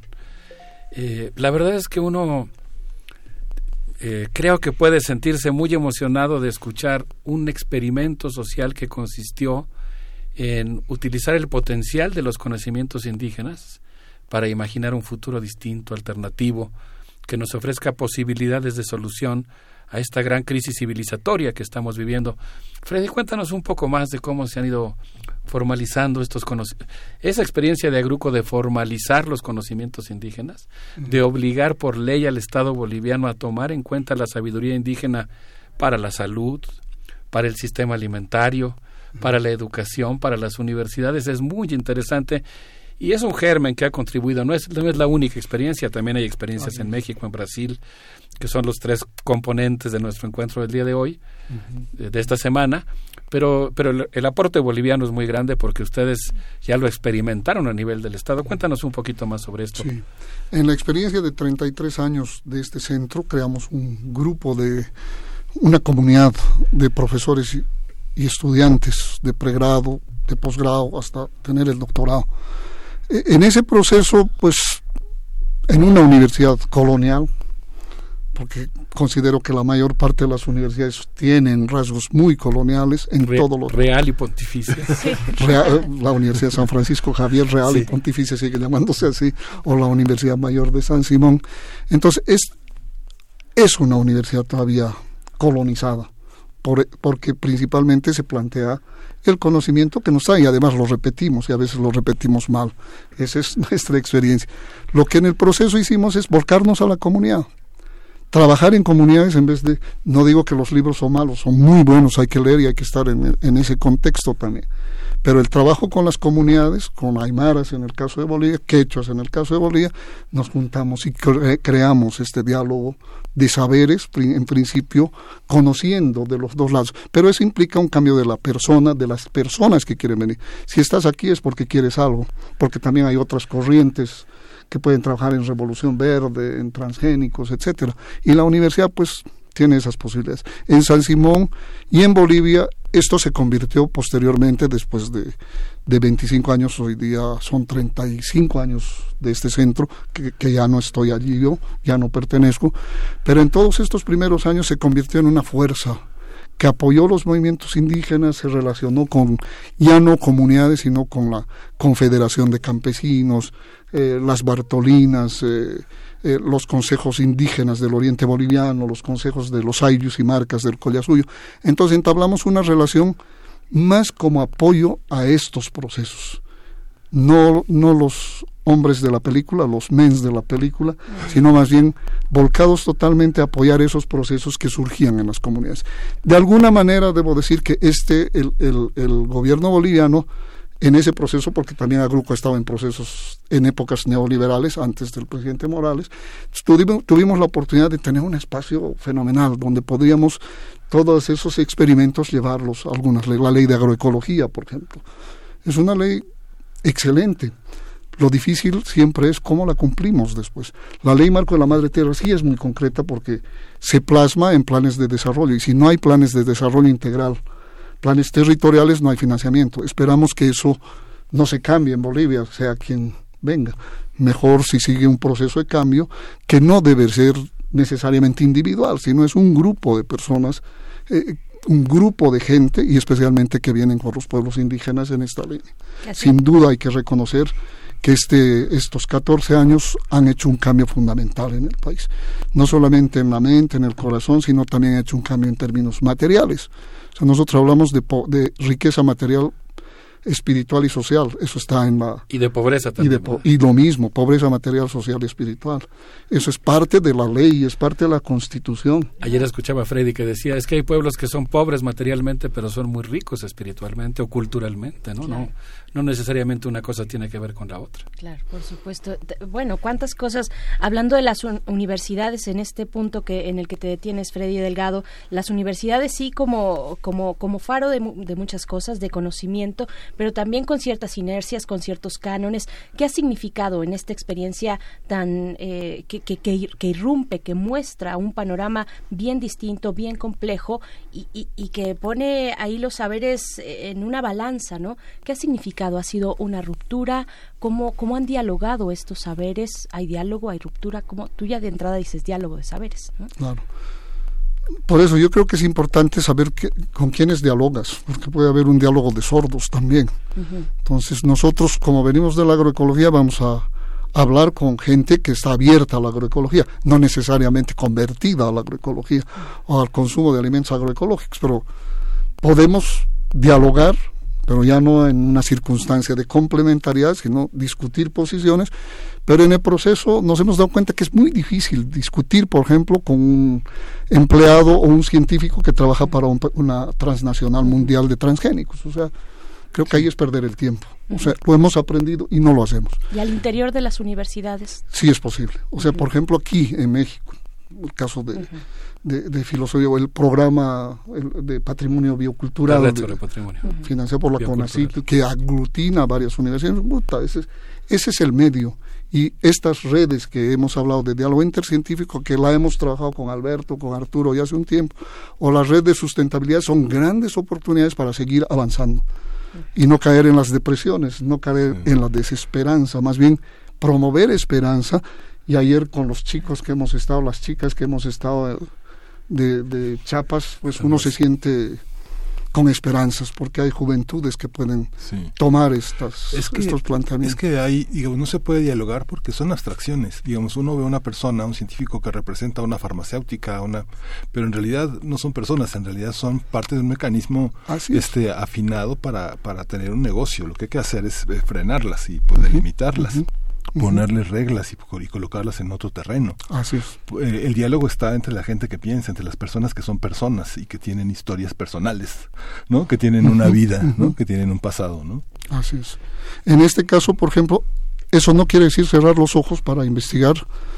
Hemos hecho a través de un proyecto con la cooperación de, de las universidades suizas investigaciones con los sistemas alimentarios agroindustriales en la zona más agrotransgénica de Bolivia, la- el departamento de Santa Cruz, donde justamente están las élites más poderosas y que tienen territorios enormes y además no son solamente propietarios bolivianos, brasileros o- y de otros lados. Allí es bien difícil investigar, pero lo hemos hecho.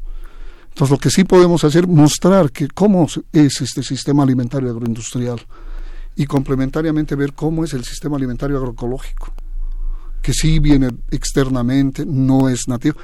y encontramos en el camino que lo agroecológico lo hacían nuestros pueblos indígenas en el pasado y que todavía hay cultivos como la cañagua, que es un grano parecido al, a la quinoa, que ustedes ya la conocen muy bien. La cañaba es muy desconocida, pero la caña, cañaba no necesita químicos, no necesita agua y se produce a 4.000 metros. Y es tan potente en términos de valor nutritivo, pero además es alimento para el alma. Entonces, por ejemplo, la valoración nutritiva es una visión muy neopositiva. Está bien, no está mal, porque necesitamos cuantificar proteínas, vitaminas, minerales, carbohidratos, ¿no? agua, pero además hay un alimento para el alma y para el espíritu. Y eso es el cariño que dudas con ese alimento que ofreces. No es lo mismo comprar en una transnacional o en un hipermercado que tener un alimento. Yo sé que hoy día no podemos negarnos a hacer eso, lo hacemos todos los días. Sí, doctor Alberto Betancourt, estamos ya con pocos minutos por delante, así es que tienes el micrófono. Gracias, Berenice. Freddy, yo te quiero agradecer. La verdad es que uno de repente, así desde, desde una lectura de Garcilaso de la Vega o desde algo mucho más contemporáneo, pues uno escucha hablar de los amautas, de los intelectuales, de los ayllus, los intelectuales de la vida comunitaria de los Andes, y pues yo creo que ahora estuvimos frente a una mauta, frente a un intelectual comprometido con la vida comunitaria, un, un trabajador al servicio de la comunidad indígena y pues yo creo que a todos nos hace pues asomarnos ¿no? a la riqueza intelectual de los pueblos originarios de la América Profunda. Es un gran placer. Para despedirnos quería pedirte si en 30 segundos nos puedes explicar qué quiere decir Jayaya. Jayaya. Jalaya, compañeros. O sea, Jalaya es una palabra que no tiene una explicación de traducción, sino es la expresión de un sentimiento que nace del corazón para decir hay, hay esperanza en la vida y no caer en esto que decíamos anteriormente. Y tal vez para cerrar en los 30 segundos, o sea, quiero hacer una invitación a las dos redes, o sea, a las universidades, a los académicos que se sientan interesados por esta visión. Aquí tenemos a Alberto, tenemos ya espacios y puntos focales con los que vamos a trabajar esta red a nivel internacional. Primero, Brasil, Bolivia, México, algunos países que ya están comprometidos, pero esto se va a abrir a toda Latinoamérica. Y va a ser una red completamente abierta, están los caminos, está el proyecto ya concluido, ¿no? Jayaya Bolivia, Jayaya Nuestra América, Jayaya Radio UNAM. Muchas gracias, Freddy. Jayaya, Jayaya Freddy, Alberto Betancourt. Jayaya. Muchas gracias a los dos. Eh, ay, qué bonito. Sí, es que es muy importante, digamos, pues, sabemos, eh, hay una polarización, hay un conflicto en Bolivia y es el pretexto para que muchas fuerzas que quieren recuperar, que quieren volver a ser dueños de Bolivia, que quieren volver a, imponer un pensamiento y destruir lo, que se ha realizado, prosperen, ¿no? No podemos dejar en el, en el continente que eso pase, ¿no? Así, es, ¿no? Bolivia no está sola, ahí estamos. Eh, incluso en este clima en el que tenemos que ser no tan explícitos por las condiciones que hay allá, estamos eh, apoyando la resistencia. Pero es y es importante lo que con lo que iniciabas Freddy Delgado, esto está eh, enraizado, esto tiene unas raíces muy profundas y esto eh, por fuertes que vengan esos esos vientos, eh, pues ahí ahí se encontrarán con muchos con muchos saberes importantes. Vamos a celebrar el diálogo de saberes en América Latina con Totola Moposina. Un abrazo para todos, muchas Totola gracias. Moposina, gracias. Gracias, muchas gracias. Vamos a escuchar y volvemos. Sí, qué padre bonita y la verdolaga por el suelo. Bonito como se riega y la verdolaga por el suelo. Ay, se riega por el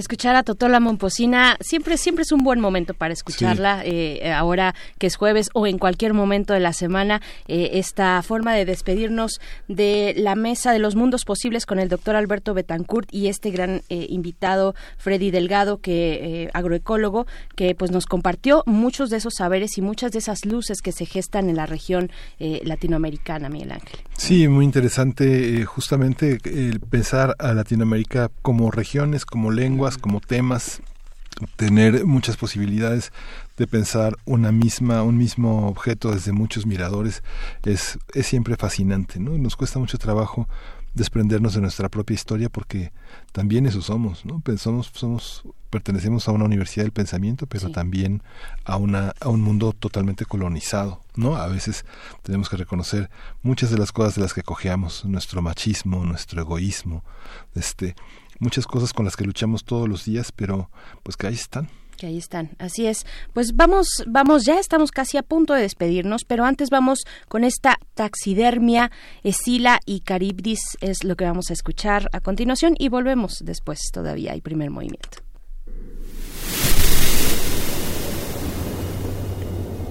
Están bajo la cama.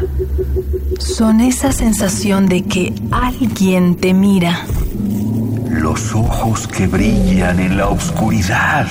Criaturas de la noche, dueños de las pesadillas. Radio UNAM presenta Taxidermia de colmillos y garras.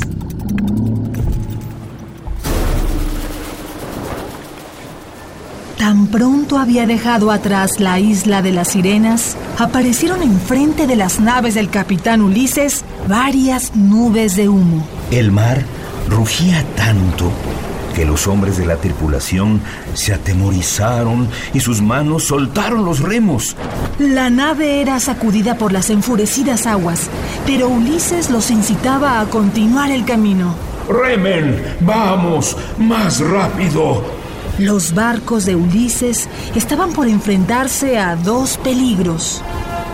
Escila y Caribdis.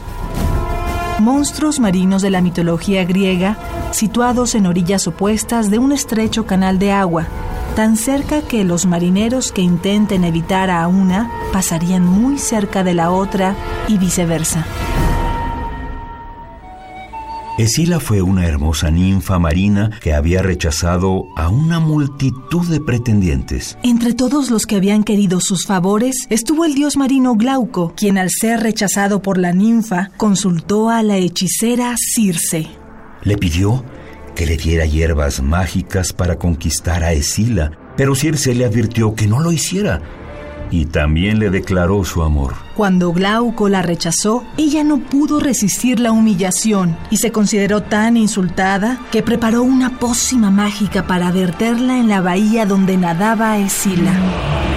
El agua contaminada transformó a Escila en un monstruo con doce patas y seis cuellos rematados con una horrible cabeza cada uno. Su vientre estaba cubierto con cabezas de perros que ladraban con ferocidad. Por su parte, Caribdis, hijo del dios del mar y la diosa de la tierra, era un ser tan monstruoso que nunca se supo su verdadero aspecto. Vivía en el fondo del mar y tres veces al día se tragaba el agua para luego volver a escupirla. Cada vez que lo hacía, creaba un torbellino que arrastraba hacia el fondo todo lo que se le pusiera por delante. Ante los dos peligros vecinos, Ulises tenía que tomar una decisión importante. El capitán sabía que el destino era inevitable y no dijo nada sobre Escila a la tripulación. Los marinos continuaron navegando en línea recta hacia Caribdis. Evitaron el momento en que lo absorbía todo hacia sus agitadas profundidades. Pasaron cuando expulsaba las aguas y dispersaba espuma hasta la cumbre de los acantilados. Los hombres no se dieron cuenta de que estaban frente a la cueva de Escila. Sus terribles seis cabezas avanzaron y capturaron a seis de los mejores hombres de la tripulación. Gritaban, agitaban los brazos y piernas mientras eran levantados por el aire. Como un pescador lanza a la orilla a su fresca captura. Asimismo, los seis largos cuellos lanzaron a los hombres a la cueva para allí devorarlos.